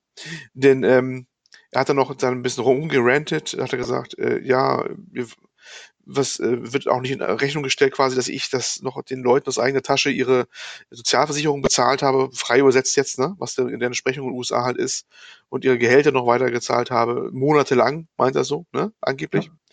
Und dann daraufhin meldet sich einer seiner Ex-Mitarbeiter und meint, hm, unter monatelang verstehe ich etwas anderes als drei Wochen. Worauf er antwortet, äh, ja, ich so sinngemäß, ja, ich neige halt zur Übertreibung. Ne? Also ich, so, so, so habe ich es empfunden. Echt, hat er so Echt, ich habe das Ja. anderes verstanden. Äh, Lies doch mal durch. ich guck gerade. Hyperbowl. Ja, ja, ich schau mal.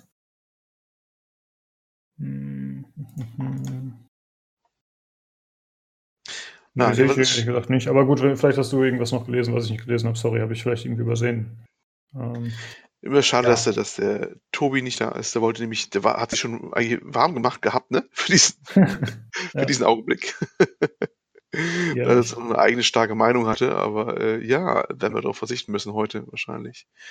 Ähm, Ich habe hier ja. noch ein Video, äh, ach sorry, einen Tweet gesehen, wo er geschrieben hat, äh, dass er dafür den anderen äh, in seinen Privatchat äh, mitgenommen hat. Und The Fam schreibt er, ich nehme an, die anderen Mitarbeiter, nicht die Familie. Äh, also, ja, Whataboutism mal wieder anscheinend. ja. Schon öfter in letzter Zeit, dass es irgendwie das neue Trend wird bei uns. Er hat Geschmäckle, müssen wir wieder sagen. Äh, Das fehlt mir ein bisschen. Ähm, ich habe noch ein Video gesehen in dem Kontext, was tatsächlich auch wieder in die gleiche Kerbe schlägt wie dieses äh, Fallout-Video, was ich gerade genannt habe. Ich fürchte fast, dass äh, YouTube erkannt hat, was ich lustig finde und was meine Schadenfreude füttert. ja, das sind diese äh, ja, pseudolustigen, aggressiven Videos. und äh, da habe ich eins äh, gesehen, das heißt Why You Can't Play Lawbreakers Anymore, A Needless Death. Und äh, da spricht jemand auch über Cliffy B und seine äh, Vergangenheit und äh, ja, wie er sich angeblich so wendehalsmäßig mh, durch die Spielelandschaft bewegt hat, indem er zum Beispiel damals gesagt hat, er würde Gears of War nur noch für Konsolen bringen, da alle PC-Spieler wüssten, wie man Spiele cracken würde und dass äh, alle das auch so machen würden dementsprechend. Ähm, dann hat er sich halt äh, irgendwann gegen seine Xbox äh, ja, Fans gewandt, hat halt gesagt, er würde Lawbreakers für den PC bringen, da die Xbox-Community alle nur salty wären. Das hat er bei äh, so einem Interview gesagt, was an der Bühne stattgefunden hat. Ich weiß gerade ehrlich gesagt nicht, wo das war. Ich glaube, äh, im Rahmen der E3 oder so war das. Ähm, ja, also generell ist er auf jeden Fall schnell damit, äh, seine Fans oder die Leute, die seine Spiele spielen, äh, zu attackieren. Ähm, nicht nur aus dem Effekt heraus, wie jetzt zum Beispiel auf Twitter, ja, wo man das vielleicht schon mal eher verzeihen kann. Ich meine, gut, man muss sich die Zeit nehmen, das zu schreiben, aber zumindest ähm, denke ich mir, okay, da aus so einer Aggression heraus kann man, äh, aus so einer Situation heraus kann man schon mal aggressiver und stürmischer reagieren kann man vielleicht eher verzeihen, aber wenn sich jemand dann auf eine Bühne sitzt, wo er interviewt wird und dann über die Leute abkotzt, das finde ich schon äh, irgendwie menschlich daneben, muss ich sagen. Ja, deswegen habe ich das Video tatsächlich genossen. ich werde das auf jeden Fall auch verlinken. Äh, ja, schaut es euch einfach mal an. Ja, er ist zumindest ein Typ, der, glaube ich, äh, gerne erstmal redet und danach denkt. Und das ist nicht das erste Mal, dass er sagt, er wird jetzt sich jetzt zurückziehen. Mhm. Hat er schon mal gemacht. Kann sein, dass er wieder irgendwo auftaucht. Also, mir traue ich es zu. Das ist halt so. Also, das sehe ich hier ganz, ganz äh, ohne Bewertung jetzt einfach so. Der ist halt ein Typ, der haut einfach mal raus. Der eckt anscheinend auch gerne an in jeder Richtung. Ja, deswegen auch nicht sonderlich beliebt bei vielen Leuten, aber das, das ist halt so ein Typ. Da gibt es einige im Leben. Das ist normal. Genau.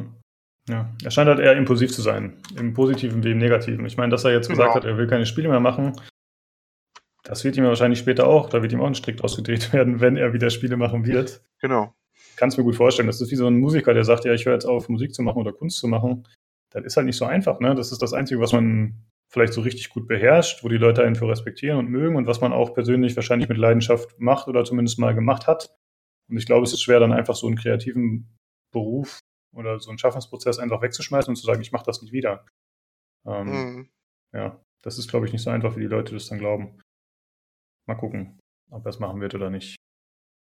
Äh, ich hätte, ich würde ihn auf jeden Fall gerne behalten, einfach wegen seines äh, ja, Sensationswerts, Schauwerts, ja. Er ist einfach unterhaltsam, der Mann. ja, in letzter Zeit, ich weiß auch nicht, ich bin ein bisschen sensationsluster geworden. Solche Sachen unterhalten mich sehr gut. Ja, das, äh, die Titel bei uns werden ja immer clickbaitiger Podcast, ne? ja, ja, das ist so. Ja. Einerseits äh, kritisieren wir pcgames.de, aber jetzt Jetzt hauen wir richtig raus. Ja, das ist ja so cool. Wir machen das jetzt fast ein Jahr, Olli. Man lernt ja auch. Ja, ne? ich, ich, weiß nicht, ob ich diesen künstlerischen Weg weiter mittragen kann. ja, richtig. Jetzt wird richtig. Wir machen das schon über ein Jahr mittlerweile, oder? Nee, warte mal. Am 7.12.2017 kam die erste Folge, glaube ich. Ist äh, doch noch ein bisschen. Wir feiern dann aber demnächst. Ja. Ja, dürfte fast hinkommen mit Folge 50. Könnte sogar genau passen, ich weiß es nicht. Werden wir sehen. Mhm. Ja. Äh, ja, ich würde sagen, das waren die News. Wenn du nichts mehr hinzuzufügen hast, dann äh, würde ich sagen, Passt. machen wir weiter mit dem Hauptthema. Mm. Ich hatte es ja vorhin schon kurz angesprochen am Anfang. Ich habe jetzt äh, während meiner freien Woche, beziehungsweise während einiger freier Tage sogar, habe ich äh, Warhammer 40.000 Mechanicus gespielt. Äh, bist du vertraut mit dem Warhammer-Universum? Leider nicht. Leider nicht. Ich muss da ähm, komplett blank ziehen. nee, ich bin da leider wirklich nicht so. Ich, ich habe ehrlich gesagt, ich habe es ja mir ein bisschen jetzt angeguckt, das Spiel, so ein paar Trailer von und so. Finde mhm. es auch nicht uninteressant, das ganze Franchise eigentlich. Da könnte man, könnte ich vielleicht mal reinlesen irgendwie. Gibt ja einiges Material zu, ne? Das ist ja was genau. Größeres genau. schon, ne? genau. Ähm, insofern äh, würde mich das durchaus mal reizen, aber ich, ich kann leider nicht damit als interessanter Gesprächspartner dienen, leider bei dem Thema. Ja, äh, ich habe es mir fast ein bisschen gedacht, dass du da nicht drin bist. Ich bin jetzt auch kein extremer Fan, würde ich sagen. Aber ich finde äh, das ganze Universum an sich schon interessant. Ähm, ich glaube, ich bin da, ja, so als Jugendlicher bin ich da so eher reingekommen, weil das halt einfach martialisch und cool war. Du hast halt irgendwelche Superkrieger in coolen Rüstungen mit Schwertern, genau, das ist halt alles so extrem. Ne? Ich meine, mittlerweile bin ich da ein bisschen rausgewachsen. Mittlerweile finde ich das teilweise sogar ein bisschen affig, wenn ich die Sachen sehe. Äh, aber was ich tatsächlich sehr schätzen gelernt habe, ist die tiefe Lore des Spiels. Äh, oder generell des Universums. Also es ist wirklich äh, extrem cool, was es da alles für Hintergrundwissen zugibt. Also das Spiel ist ja, also das Tabletop ist ja jetzt, glaube ich, auch schon über 20 Jahre alt, wenn ich mich nicht täusche. Und es gibt massig Bücher, es gibt massig Spiele, es gibt äh, so Kodexe, also die quasi zu dem Tabletop dazugehören, die Hintergrundwissen liefern. Äh, also es ist wirklich sehr, sehr breit gefächert.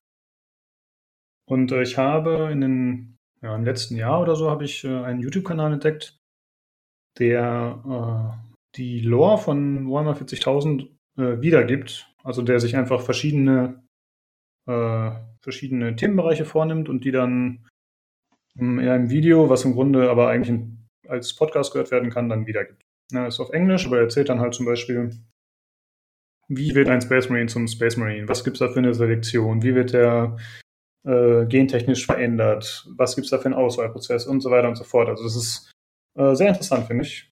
Ich werde den YouTube-Channel bzw. die Playlist dazu auf jeden Fall verlinken. Ich habe damit ziemlich viel Spaß und ich habe das öfter auch mal zum Einschlafen gehört tatsächlich. Da der Herr äh, wie gesagt, auf Englisch redet und der hat eine relativ beruhigende Stimme, finde ich. Da ist zwar manchmal ein bisschen Musik noch dazugelegt, aber das ist dann eher so im Hintergrund und auch eher ein bisschen, äh, ja, nicht so aufdringlich auf jeden Fall. Und äh, ja, kann ich sehr empfehlen. Äh, ich versuche mal ein bisschen kurz zu umreißen, worum es geht. Wenn jetzt jemand wirklich Warhammer-Fan ist, der zuhört und äh, mich entlarvt, wenn ich irgendwie Mist erzähle, tut mir leid. Ja. Also ich bin auch nicht jetzt der, äh, der sich damit super auskennt. Aber ich habe zumindest äh, grundlegende Interesse daran, wenn jemand äh, was anzumerken hat, weil ich was Falsches gesagt habe, irgendwelche falschen Begrifflichkeiten benutzt habe, könnte man das natürlich gerne schreiben. Im Forum oder per Mail. Die ganzen Sachen nennen wir später noch. Die ganzen äh, Wege, wie ihr uns kontaktieren könnt.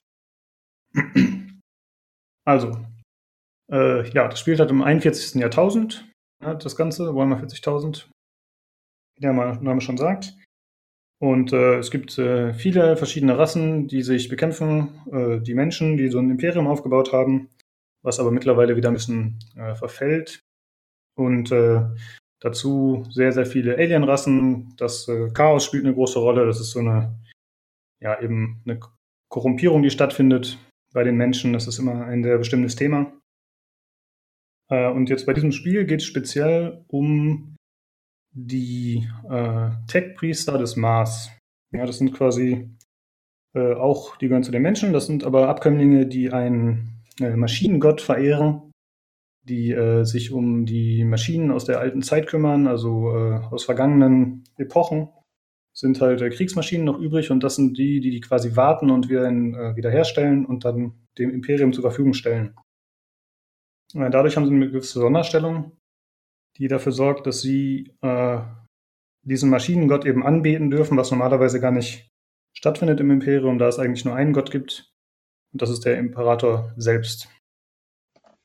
Ähm, ja, und das sorgt halt dafür, dass diese äh, Tech-Priester eben allerlei äh, Modifizierungen am Körper haben. Die sind eigentlich der Meinung, dass äh, das Fleisch schwach ist und sie wollen jedes Teil, wenn möglich, ersetzen durch äh, robotische Teile, durch mechanische Teile und den Körper so immer weiter optimieren. Ähm, und äh, der Hauptgegner in dem Spiel, den man findet, das sind die Necrons. Das ist so eine äh, sehr, sehr alte Rasse, die schon vor den Menschen da war, die äh, im Grunde einen schwachen Körper hatte und sich durch eine Verbindung äh, mit einem bestimmten Metall so ein Exoskelett zugelegt hat, das eben dafür sorgt, dass sie unsterblich geworden sind. Zumindest äh, nicht aus Altersgründen sterben können. Während sie vorher halt immer eine sehr kleine Lebenserwartung hatten.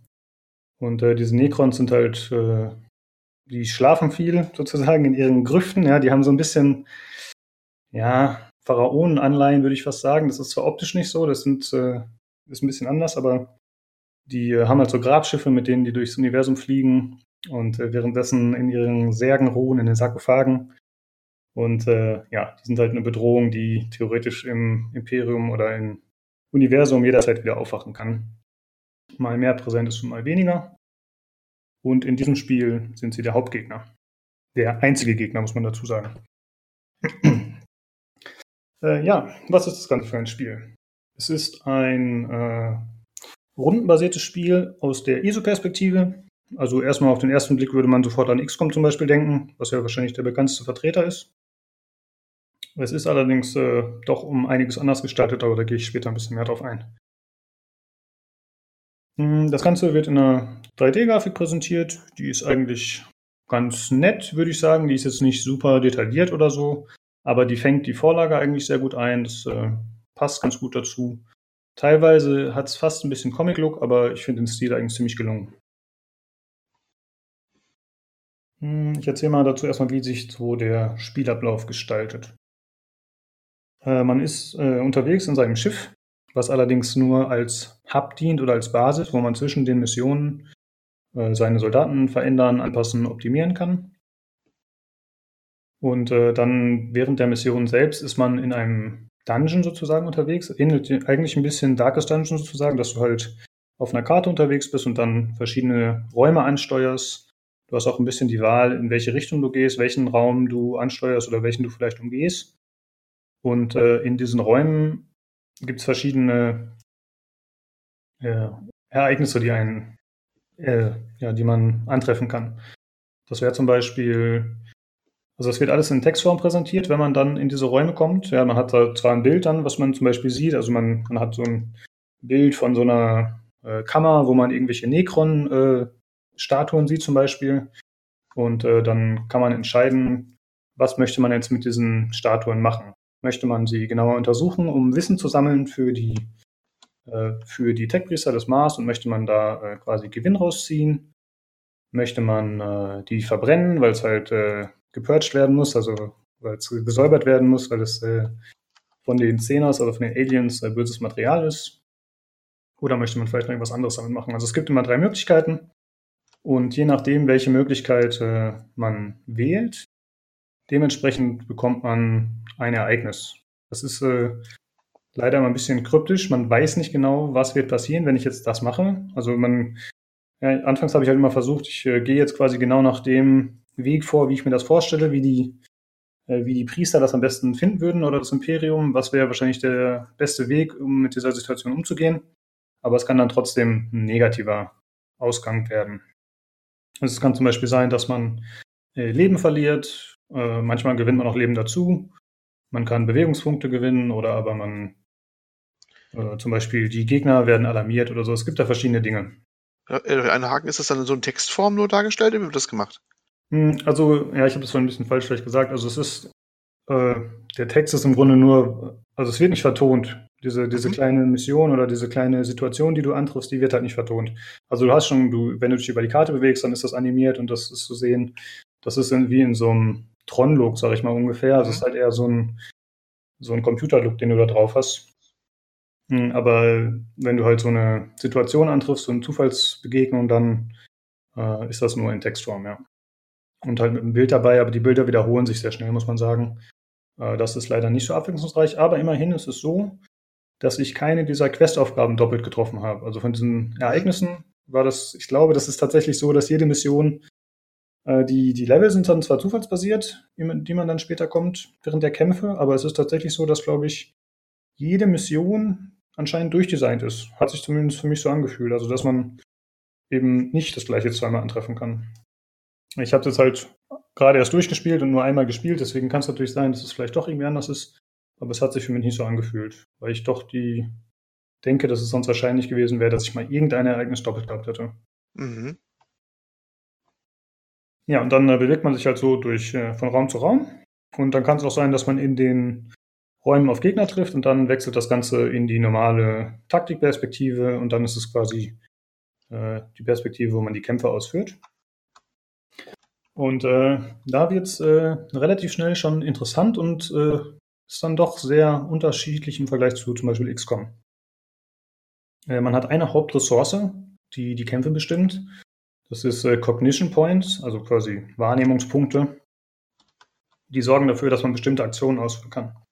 Also Aktionen kosten teilweise Punkte und dafür braucht man eben diese Cognition Points und die bekommt man äh, durch verschiedene Quellen. Also wenn man zum Beispiel einen Gegner tötet, bekommt man dafür Punkte.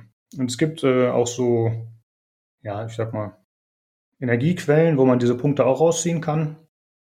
Das heißt, man äh, versucht immer so in einen Eingang, Einklang zu sein, sich äh, durch die Karte zu bewegen, aber gleichzeitig auch diese Punkte einzusammeln, damit man weiterhin aktiv handeln kann. Ähm, das sorgt eigentlich für einen ganz interessanten Flow, finde ich. Das Ganze spielt sich äh, relativ statisch oder, oder stellt sich statisch dar. Wenn man jetzt, hast du XCOM mal gespielt? Nee, ne? Nee, man, hm. nie so mein, also ich habe vielleicht das, das, ursprüngliche tatsächlich das ganz, ganz alte, ne? Das ist das Einzige, was ja. mir einfällt und ganz früh auch mal Jagged Alliance oder sowas. Mhm. Genre okay. hier. Ne, also mhm. das, grundsätzlich ist mir das schon bekannt, wie das abläuft. Ähm, ja, aber XCOM jetzt selber noch nicht. Okay, also worauf ich eigentlich hinaus wollte, ist ähm, jetzt in der neuen Iteration von XCOM, das ist relativ dynamisch, wie sich das Ganze darstellt. Ja, wenn man dann äh, einen Soldaten nach vorne schickt, um Gegner zu flankieren, dann äh, sprintet er los mit einem markigen Spruch, äh, springt, flankt über eine Deckung drüber und steht dann da und schießt in einer Cinematic-Nahaufnahme so ungefähr. Mhm. Also es wird ganz gut präsentiert. Und hier ist es halt wirklich so fast, es fühlt sich fast ein bisschen an wie so ein Schachspiel. Ja, du siehst es wirklich aus der Perspektive von oben, äh, die ist, kannst du zwar die Kamera drehen oder auch näher ranzoomen, aber es gibt halt nie sowas wie eine Action-Cam. Dadurch wirkt das Spiel recht statisch. Es gibt keine Deckung. Also du kannst dich zwar hinter eine Deckung stellen, wenn du nicht möchtest, dass, also wenn du eine Sichtlinie sozusagen unterbrechen möchtest, dann kannst du auch nicht beschossen werden. Aber es gibt kein Deckungssystem wie zum Beispiel bei XCOM. Ähm, das heißt, die Schlachtfelder sind eigentlich relativ offen, was das angeht. Mhm.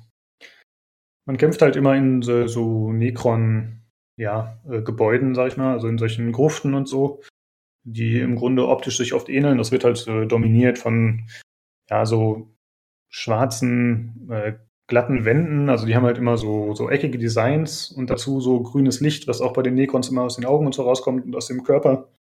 Das ist halt so ein, ja, neonartig. Also die haben so einen ganz bestimmten Stil. Wenn man Warhammer kennt, dann weiß man genau, wie das aussieht.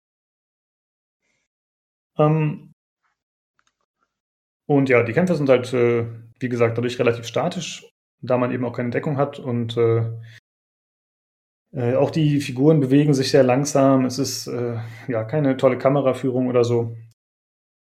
Ähm, das fand ich anfangs ein bisschen abschränkend, muss ich sagen. Das Spiel hat halt nur 20 Euro gekostet, der Key, den ich geholt habe. Ansonsten kostet es, glaube ich, 30 oder so. Und äh, deswegen dachte ich, okay, kann man äh, verzeihen, dass das so aufgebaut ist. Das ist in Ordnung, die mussten halt irgendwo Geld einsparen. Aber mit der Zeit hat mich das gar nicht mehr gestört, muss ich sagen, dass der Aufbau so ist. Da das Spiel doch äh, relativ schnell eine ganz gute Sogwicklung entfaltet. So. Hm, das liegt halt vor allem daran, dass man immer auf der Suche nach diesen Cognition Points ist. Wenn man einen Gegner tötet, dann geht er erst zu Boden aber da das diese Necrons sind, die eigentlich unsterblich sind, solange man ihn nicht nach dem Kill noch richtig ausschaltet, wird er nach spätestens drei Runden wieder aufstehen. Das heißt, du bist halt immer gezwungen, wenn du einen Gegner erledigst, auch wenn es im Fernkampf ist, dich dann dahin zu bewegen oder noch auf ihn zu schießen, um ihn auszuschalten. Ähm, das sorgt halt dadurch, dass, äh, dafür, dass man schon ganz gut vorausplanen muss, äh, wie gehe ich jetzt vor, damit ich äh, den Gegner auch später noch erledige, nachdem er schon am Boden liegt, damit er nicht wieder aufstehen kann. Und es ist auch so, dass Gegner äh, manchmal so einfach aus dem Boden kommen, also auf so Plattformen kommen die nach oben gefahren. Manchmal öffnen sich an den Seiten irgendwelche Gruftausgänge, wo dann wieder ein neuer Gegner rausmarschiert kommt.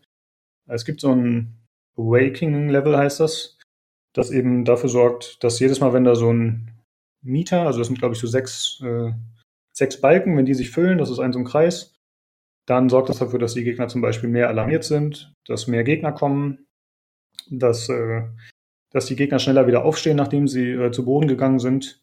Also wenn man sie dann nicht komplett erledigt, dann sind sie schneller wieder reanimiert. Und dieses Meter wird eben sowohl während der Mission, während äh, ganz normaler Züge gefüllt, also auf der Strategiekarte, als auch auf der Taktikkarte. Und auf der Strategiekarte kann es halt noch so sein, dass dieses Meter sich schneller füllt, indem man welche von diesen Aufgaben, die ich vorher beschrieben hatte, indem man welche davon falsch in Anführungsstrichen erledigt. Äh, ja, während der Kämpfe ist es so, dass man äh, verschiedene Einheiten zur Verfügung hat. Das wird mit der Zeit immer mehr gesteigert über verschiedene Upgrades, die man freischalten kann. Ich glaube, man startet mit äh, zwei Tech-Priestern Tech und man kann auch äh, vier normale Truppen mitnehmen. Äh, diese Tech-Priester, die werden immer zu Anfang platziert. Das heißt, man, man hat so ein kleines Feld, wo man die Leute aufstellt dann äh, auf der Taktikkarte, bevor die Runde losgeht. Und äh, man kann die Leute auch äh, individualisi individualisieren, dementsprechend, wie sie kämpfen sollen und wie man sie levelt. Das heißt, man hat zum Beispiel, man kann Fernkämpfer ausbilden, man kann Leute ausbilden, die rein auf Nahkampf äh, gehen, man kann Heiler machen, man kann Leute ausbilden, die die normalen Fußsoldaten äh, unterstützen und ihre Fähigkeiten verbessern. Oder aber man baut sich eine komplette Mischklasse.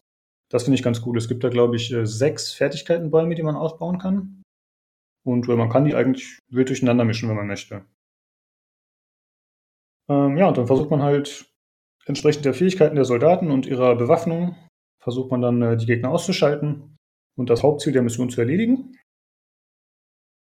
Und äh, wenn man das geschafft hat, dann kommt man wieder zurück in, diese, in diesen Hub, also in das Schiff, wo man dann Belohnungen erhält. Die Belohnungen können so ausfallen, dass man äh, neue Waffen bekommt. Man bekommt eigentlich immer eine Währung, Blackstone nennt, sich sie. Die könnten Leute kennen, die das Warhammer-Universum kennen. Dann äh, bekommt man äh, zum Beispiel neue Gegenstände, also nicht nur Waffen, sondern auch äh, Gegenstände, die dafür sorgen, dass man mehr von diesen Cognition Points zum Beispiel herstellen kann, dass man äh, andere Fähigkeiten verstärken kann, dass man Scans machen kann, diverses. Also da wird es wirklich relativ weit aufgefächert und theoretisch kann auch jeder Soldat kann alles benutzen. Das finde ich sehr, sehr cool, muss ich sagen. Das gefällt mir, dass man einfach schön viel Freiheit hat. Und äh, ja, dann äh, baut man die Fähigkeiten aus und mit der Zeit gewinnt man auch neue Truppen dazu. Also es gibt immer die Unterscheidung zwischen diesen äh, ja, normalen Einheiten, die man hat, und dann noch dazu diese Truppen. Und man hat so eine gewisse Anzahl an Slots. Das heißt, anfangs hat man, ich glaube, sechs Slots, aber wie gesagt, nur zwei von diesen Einheiten und dann nimmt man den Rest halt irgendwelche Truppen mit.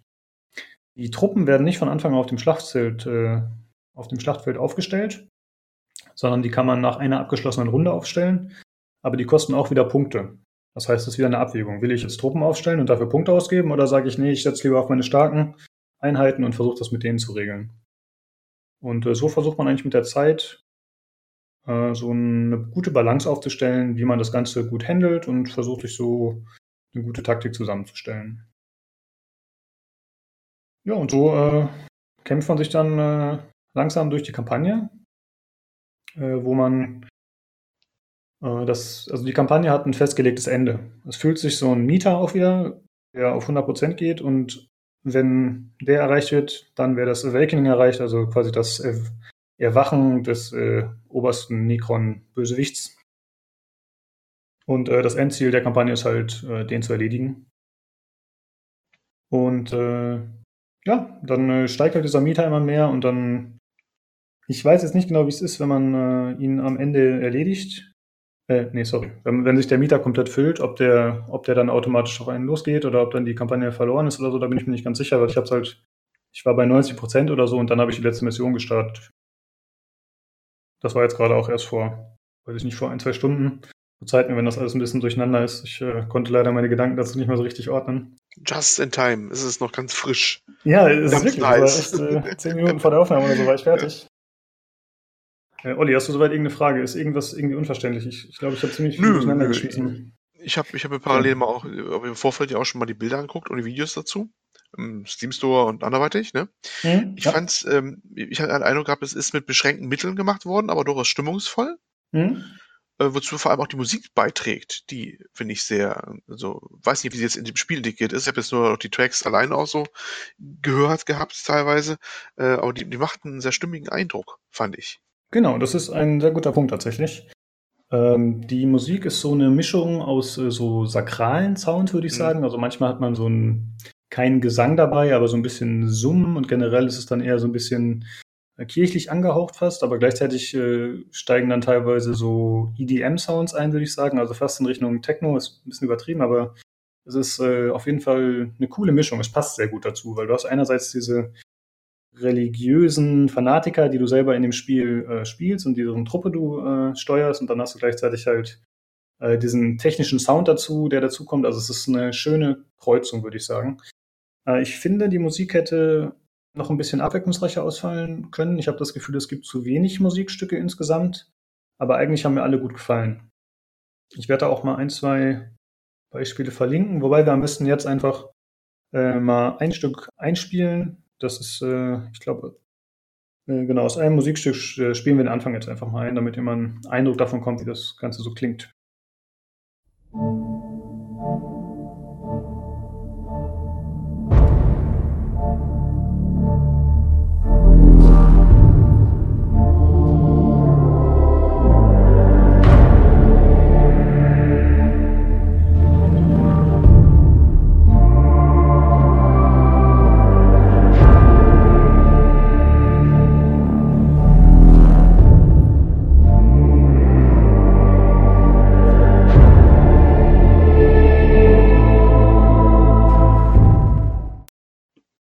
ja, jetzt habt ihr ein bisschen gehört.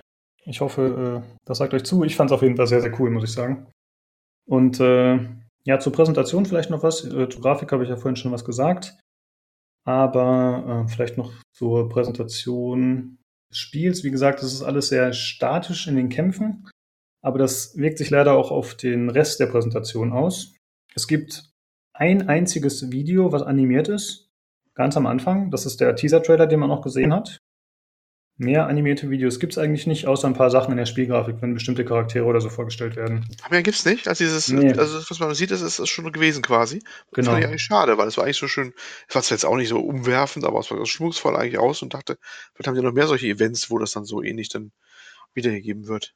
Ja, leider nicht. Also es gab ganz am Ende, ich habe jetzt, wie gesagt, gerade erst durchgespielt, da gab es halt nochmal, ja, sowas, wie man das aus so Filmen kennt, so, ein- so ein Rückblick. Ja, also äh, na, danach passierte das und das in so einer Textform und dazu ein paar Bilder. Aber das fand ich leider ein bisschen unbefriedigend, das Ende. Da hätte ich mir gerne ein bisschen mehr gewünscht. Äh, dieser dieser, dieser Intro-Trailer, der ist jetzt auch nichts Besonderes, wenn man ehrlich ist. Aber der ist halt äh, cool vertont und Genau. optisch in Ordnung. Das sind jetzt keine schnellen Bilder oder irgendwas Auffälliges. Das sind halt alles irgendwelche relativ statischen Sachen, aber der wirkt ganz cool. Stimmung halt, ne? War das Stimmung. Genau. Ja, das gelingt ihm ganz gut und das, äh, das Spiel wird ansonsten während der Unterhaltung und so, also es ist so, dass man äh, sowohl zwischen den Kämpfen manchmal als auch vor allem vor den Missionen gibt es halt äh, Unterhaltungen zwischen den verschiedenen äh, ja, Mitgliedern dieses äh, Kults, des Maschinenkults. Und äh, die vertreten halt verschiedene äh, Kasten, sage ich mal. Also es gibt da zum einen so einen, der zitiert äh, dauernd irgendwelche Psalme, die sich aber halt auf diesen Maschinenkult beziehen. Dann gibt es äh, äh, eine Dame, die, äh, die vertritt sozusagen die normalen Truppen ja, und will, dass deren Interessen gewahrt werden. Und dann gibt es noch so einen Kriegstreiber und noch zwei, drei andere Charaktere. Ähm, ja, die Unterhaltungen sind auch wieder in Textform. Äh, dazu gibt es zwar eine Vertonung, aber die Vertonung besteht aus so, ja, das klingt eigentlich wie Sprache, die dann aber unter Wasser gesprochen wurde. Also ich glaube, das soll einfach so darstellen, dass die ähm, ja so roboter, robotermäßig miteinander kommunizieren. Also man kann auf jeden Fall den Text nicht verstehen, ohne es zu lesen. Das fand ich ein bisschen schade, muss ich sagen. Das hat dann bei mir auch irgendwann dazu geführt, dass ich nicht mehr so viel Lust hatte, das zu lesen. Also es war so, ja, die sabbeln dann vor sich hin, aber es ist halt wirklich nur Text die ganze Zeit, da muss man halt Bock drauf haben und es ist auch nicht so, dass da jetzt äh, besondere Erkenntnisse oft gewonnen werden. Ich denke mal, für richtig beinharte Warhammer-Fans ist das cool. Die werden da wahrscheinlich ihren Spaß draus ziehen. Und vor allem, die werden sagen, oh, jetzt habe ich das wieder erkennen und äh, ach, diese, dieses Zitat kommt mir bekannt vor oder ich äh, kenne diese Fraktion, die hier genannt wird oder so. Bei mir war das leider oft nicht so. Und das hat leider dann auch dazu geführt, dass ich später einfach alles weggeklickt habe. Und also größtenteils. Und das war auch so zwischen äh, auf dieser Strategiekarte, die ich anfangs erwähnt hatte. Da war das leider später auch so. Da ich immer das Gefühl hatte, egal welche Option ich wähle bei diesen verschiedenen äh, Ereignissen, dass ich nicht weiß, was das Endergebnis sein wird oder wie es das beeinflussen wird, meine Auswahl, was ich machen möchte in der Situation, hat das für mich sehr einen Reiz verloren. Ja, wenn man halt immer versucht, das Richtige zu machen und dann kriegt man trotzdem einen auf den Deckel, wenn man Pech hat, Mhm. Mhm. dann ist das so ein bisschen, ja, okay, wofür mache ich das hier? So, man kann halt sagen, okay, mich interessiert äh, dieser kleine Storytext, der da präsentiert wird, dann liest man sich das durch. Aber das war dann für mich äh, leider nicht mehr so spannend. Das war ein bisschen schade.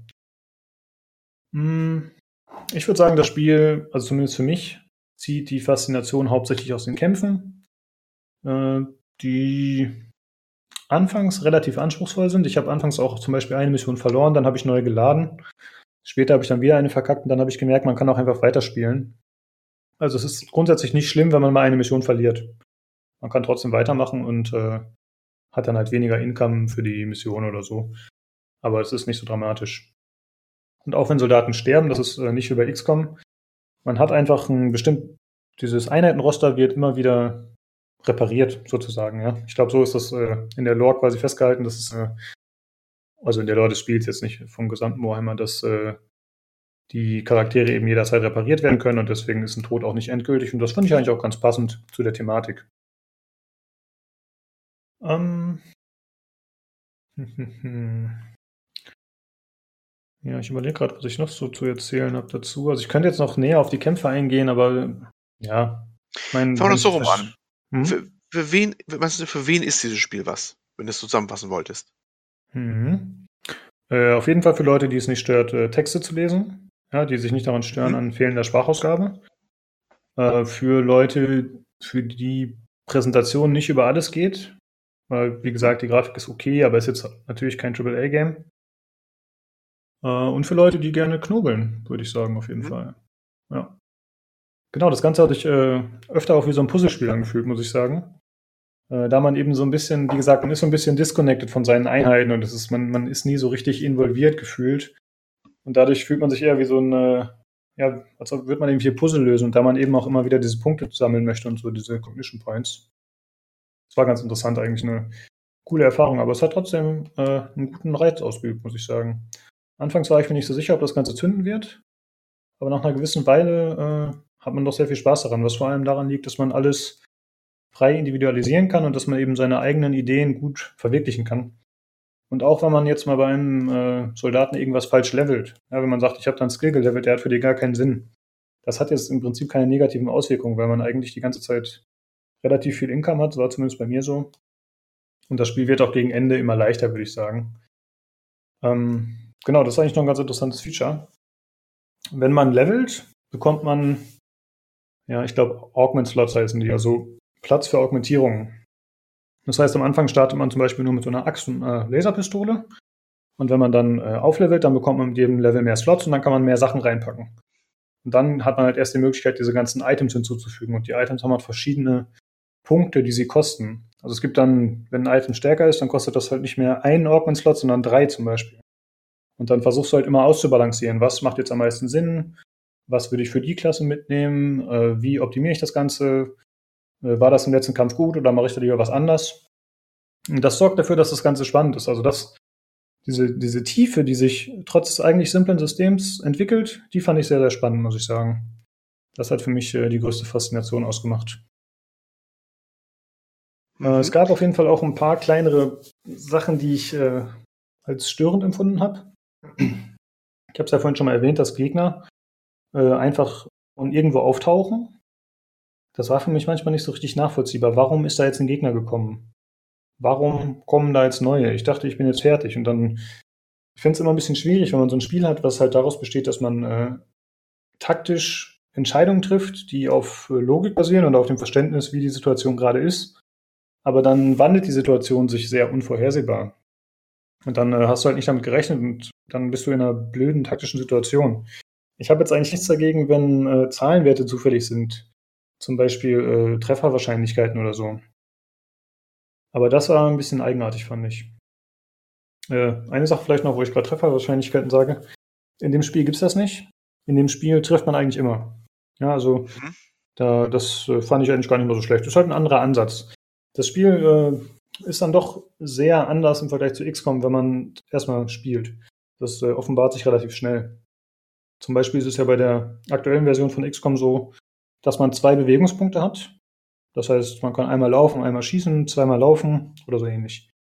Und hier ist es so, dass man äh, auch eine gewisse Bewegungsreichweite hat zum Beispiel. Aber man kann auch erst zwei Schritte laufen, schießen und dann den Rest laufen. Oder man kann auch über das eigentliche äh, Limit an Bewegungspunkten hinausgehen. Aber das kostet dann zum Beispiel einen von diesen Cognition Points. Das heißt, man ist relativ flexibel, wie man das Ganze angehen möchte. Und je nachdem, wie man seine Soldaten ausbildet, zum Beispiel, es gibt zum Beispiel welche, die gewinnen mit der Zeit oder die gewinnen jede Runde so Cognition Points hinzu. Das heißt, dann kannst du sagen, okay, dann äh, kann ich mit dem anderen Bild gehen und dann bin ich mit dem flexibler. Mit der Zeit gewinnst du auch immer mehr. Äh, dein, deine Leiste, wie viele Cognition Points du hast, die steigt auch. Also ich glaube, man startet mit vier und am Ende hatte ich, glaube ich, sieben. Das heißt, man hat da auch Möglichkeiten, andere Taktiken zu fahren. Dann gibt es noch zusätzlich so, äh, ich weiß gerade nicht mehr, wie die heißen, aber es gibt so Kartensysteme. Das heißt, man pro Mission hat man drei Karten oder drei Kartenslots, die man füllen kann. Und dann kann man diese Karten benutzen. Das wäre zum Beispiel eine, die besagt, äh, heil einen Soldaten für 10 Punkte oder alle Soldaten haben jetzt plus 15 Bewegungsgeschwindigkeit für diese Runde. Oder eben auch eine, die dafür sorgt, dass diese Cognition Points komplett aufgefüllt werden. Ähm, die kann man dann halt nur einmal pro Mission benutzen, aber danach sind die wieder einsatzbereit, wenn man eine neue Mission startet. Und äh, das sorgt auch dafür, dass man ganz interessante Taktiken teilweise machen kann. Äh, ja, Mm, ansonsten, genau, mir ist noch aufgefallen, was ich blöd fand. Äh, diese Soldaten äh, oder diese speziellen Einheiten, die man hat, die haben alle ein bestimmtes Porträt. Ja? Das heißt, jeden Kämpfer kann ich anhand seines Porträts eigentlich erkennen. Aber der fünfte Kämpfer hatte dann einfach das Porträt, was bei mir schon der dritte hatte oder so. Das heißt, anscheinend gibt es da nur vier Porträts, die so handgezeichnet sind für die Kämpfer. Das fand ich schon ein bisschen arm, muss ich sagen, dass man da äh, Sachen hat, die sich wiederholen, weil ich fand, das war für mich war das eine starke Identifikation zu sehen, okay, dieses, dieses Gesicht, das ist mein Heiler. Dann hatte ich vor allem einen dazu, der war nicht der Heiler, sondern der war der Fernkämpfer auch und der hatte genau das gleiche Bild. Da muss man halt immer ein bisschen mehr aufpassen. Äh, was ganz cool ist, ist, dass, dass man äh, Bewegungen immer noch äh, bestätigen muss. Das heißt, es kann nicht passieren wie bei XCOM, dass man aus Versehen irgendwo hinklickt und dann rennt er direkt los, sondern äh, man muss halt diese Bestätigung setzen. Das war ganz gut. Gegen Ende in der allerletzten Mission fand ich noch, oder in einer der letzten Missionen fand ich noch komisch, da waren verschiedene Gegner, die auch vertont waren. Und äh, während eigentlich alle mit einem gesprochen haben und die haben dann auch äh, richtige Stimmen, ja, also wenn diese Necrons sprechen, die haben halt Stimmen, die sind dann auch ähm, mit normalen menschlichen Stimmen vertont. Aber einer von denen hat irgendwie nicht gesprochen, obwohl der Text hörte. Das fand ich super komisch. Ja, wenn du halt irgendwie drei Leute hast in so einer Mission, die mit dir sprechen und nur der eine nicht. Ja, ja, ja. ja. Das, das war äh, irgendwie ein Throw-off. Ich weiß nicht, ob das extra so war oder ob vielleicht äh, die sich später gedacht haben, okay, für diese Mission brauchen wir noch einen Gegner mehr. Das war ein bisschen komisch. Ähm, ich gucke jetzt nochmal in meine schlaue Liste, was ich mir noch so aufgeschrieben habe. Hm, war leider echt ein bisschen unstrukturiert, was ich so erzählt habe. Ich hoffe, es äh, hilft trotzdem den Leuten. Muss man Warhammer-Fan sein, um das wirklich genießen zu können? Hm. Nee, finde ich nicht. Weil die Kämpfe machen trotzdem Spaß. Ich finde halt, dass die, die Story, ja, das war für mich, das ist halt oft so eine Litanei, was sie da so runterleiern. Das hat dann schon ein bisschen Bezug darauf. Und das war für mich dann irgendwann teilweise nicht mehr so interessant. Ähm, aber auch, weil die so ein bisschen, ja, Nonsens reden ist übertrieben, aber die beschäftigen sich halt mit den Xenos und ihrem Kult und dann kommt wieder, wie gesagt, dieser eine, der da irgendeinen Bibeltext runterleiert vom Maschinenkult. Mhm. Das ist so, das bezieht sich zwar auch jeweils auf die Mission, also die Missionen sind, wie gesagt, nicht zufallsbasiert, glaube ich zumindest. Ich glaube, die sind schon immer handdesignt, wobei die Level, in denen man dann die Kämpfe vollführt, also nicht diese Strategiekarte, die ist auch immer vorgegeben, glaube ich, aber die, die äh, Taktik-Level, die sind dann zufällig und die wiederholen sich leider auch ein bisschen oft, muss ich sagen. Aber ich hatte es auf jeden Fall so, dass ich ein Level gestartet hatte, dann habe ich gespeichert und habe später neu geladen. Und dann war das ein anderes Level. Also dann war das eine andere Levelstruktur. Was ja schon da, äh, darauf hindeutet, dass das dann zufällig ist. Hm, ja, also man, man muss kein Warhammer-Fan sein, würde ich sagen. Ah. Ich gerade nochmal, was ich noch habe.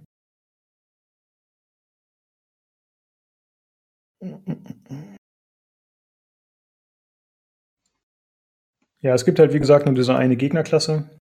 Das ist äh, ein bisschen schade.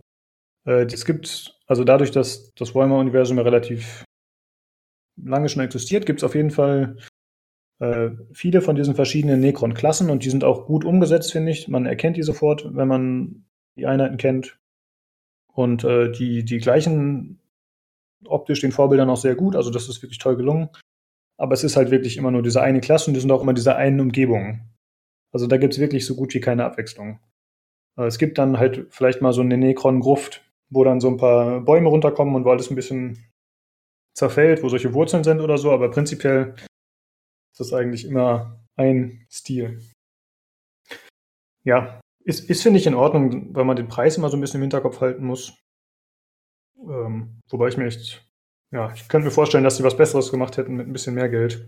Mhm. Also ich hätte es halt lieber für 40 Euro ja. gekauft. Ne? Es, es, ist ein, es ist ein Werk der Einschränkung, also es ist schon deutlich, äh, ne? Sie haben es genau. mit sehr beschränktem Budget gemacht, ne?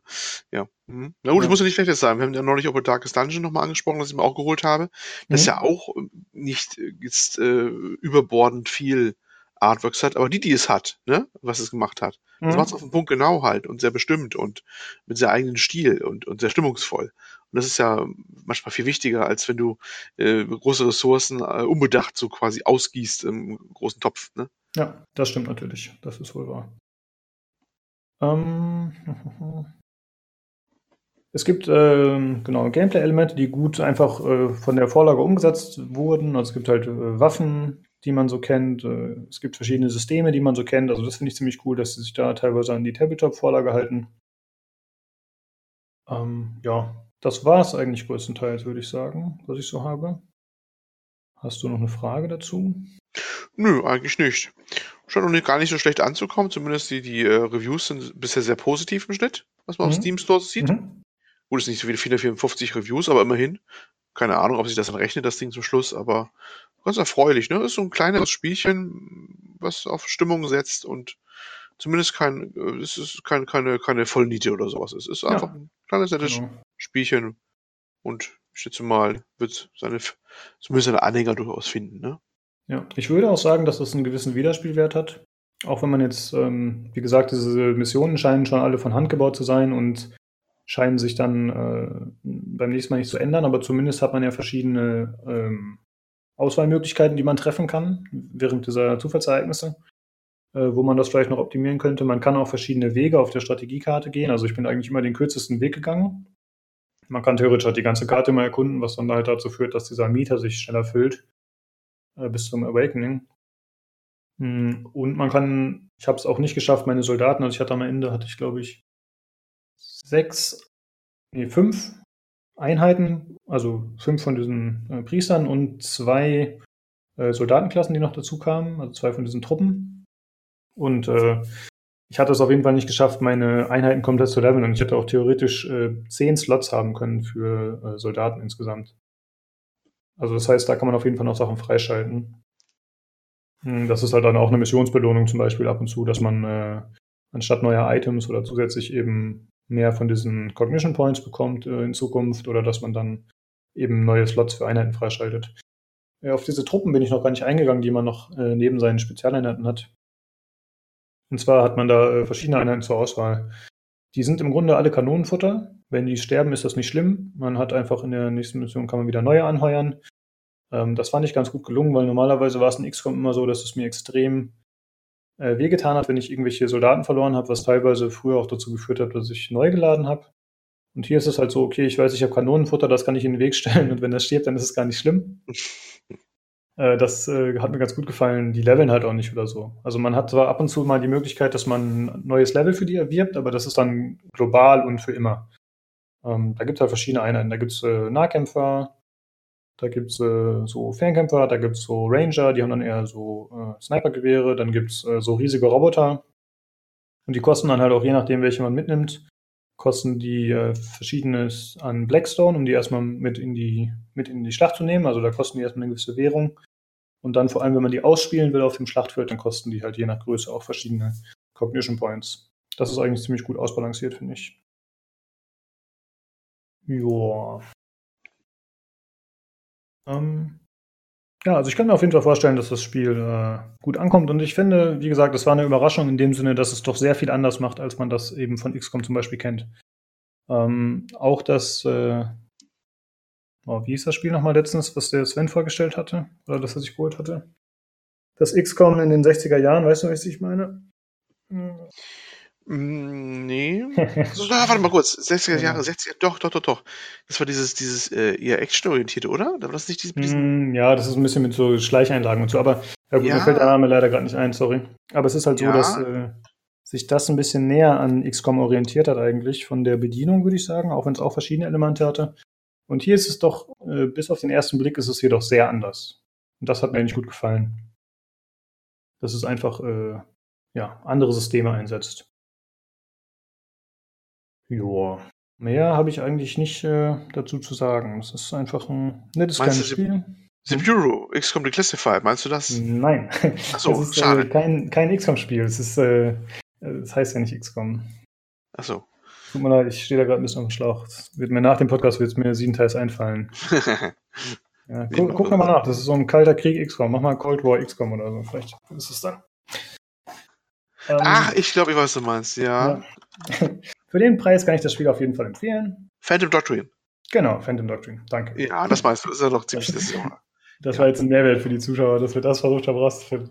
ja, leider fiel mir der Name gerade nicht mehr ein. Ich muss sagen, ich habe das gefühlt immer mehr, seit wir den Podcast machen, dass mir einfach irgendwelche Titel und so nicht mehr einfallen. Ich glaube, das ist dann auch so ein bisschen der Druck in dem Moment, weißt du? Du hast es schon auf der Zunge, aber dann kannst du halt nicht. Und dann, dann hast du natürlich auch die, Not zu delivern und dann willst du einfach nicht mehr ein. Ja. Ja, das war es eigentlich zu dem Spiel. Ähm, wie gesagt, ich finde, es war ein bisschen chaotisch. Äh, ich hoffe, es äh, reicht trotzdem, wie ich es erklärt habe. Ich werde nochmal äh, das Teaser-Video verlinken, was ich auch ganz cool fand von dem Spiel. Und ich werde auch noch verlinken ein, zwei Songs, denke ich, von YouTube. Ja, der Soundtrack ist einfach grandios, finde ich. Der hat mir mhm. sehr gut gefallen. Und wenn jemand von euch noch äh, Fragen hat, dann könnt ihr mir die gerne zukommen lassen. Äh, da nennen wir gleich nochmal die, äh, die verschiedenen Möglichkeiten. Äh, eine Sache noch, äh, abseits von dem Spiel, weil wir gerade über Darkest Dungeon gesprochen haben, Olli. Hm, du hast ja gesagt, es gibt relativ wenig Hintergründe. Wenn du möchtest, kann ich dir mal ein paar Mods schicken, die du über Steam aktivieren kannst. Hast du das Steam, Spiel bei Steam? Ja, habe ich. Okay. Mhm. Äh, da gibt es äh, einige sehr, sehr coole User-Mods, die neue Hintergründe hinzufügen. Und die sind oh. richtig, richtig nice. Also, die sind äh, teilweise besser als die vom Hauptspiel, finde ich, was ein bisschen krass ist. Okay. Ähm, für verschiedene Umgebungen. Und außerdem gibt es auch äh, noch ein paar Mods, die dafür sorgen, dass einfach die schon vorhandenen Assets für die Hintergründe und so ein bisschen neu umsortiert werden. So dass man ein bisschen mehr Abwechslung hat. Das ist ziemlich cool. Werde ich dir gleich mal eben raussuchen. Und soll ich die auch da reinlinken? Nee, glaube ich nicht so wichtig. Wenn jemand die haben will, soll er nachfragen. Ich glaube, Darkest Dungeon ist ein bisschen spät mittlerweile. ja. Jo, dann äh, bleibt wie immer zu sagen, wenn ihr uns Feedback schicken wollt, wenn ihr Fragen, Anregungen habt, äh, vor allem vielleicht jetzt zu dem Video gerade, wenn euch da noch irgendeine Information gefehlt hat, dann äh, könnt ihr uns die zukommen lassen, äh, entweder per E-Mail an pcgcpodcast.gmail.com über Twitter at podcastpcgc, äh, über das PC Games.de Forum, wo wir einen Thread haben, den PC Games Podcast Community Thread. Nee. Ihr wisst schon, wie rum. Sage ich fast immer falsch. Und alternativ könnt ihr uns auch noch auf äh, unserem Discord besuchen, wo genau. ihr den Link auch im Genau, wo ihr den Link im Thread findet oder aber wo der auch äh, bei Soundcloud oder Spotify drunter steht. Und da könnt ihr natürlich auch was über die ganzen Emoticons lernen, wenn ihr das wollt. Dafür werdet ihr wahrscheinlich noch zugehört haben. äh, ja, dann äh, vielen Dank fürs Zuhören und bis zum nächsten Mal zum PC Games Community Podcast. Ciao. Tschüss.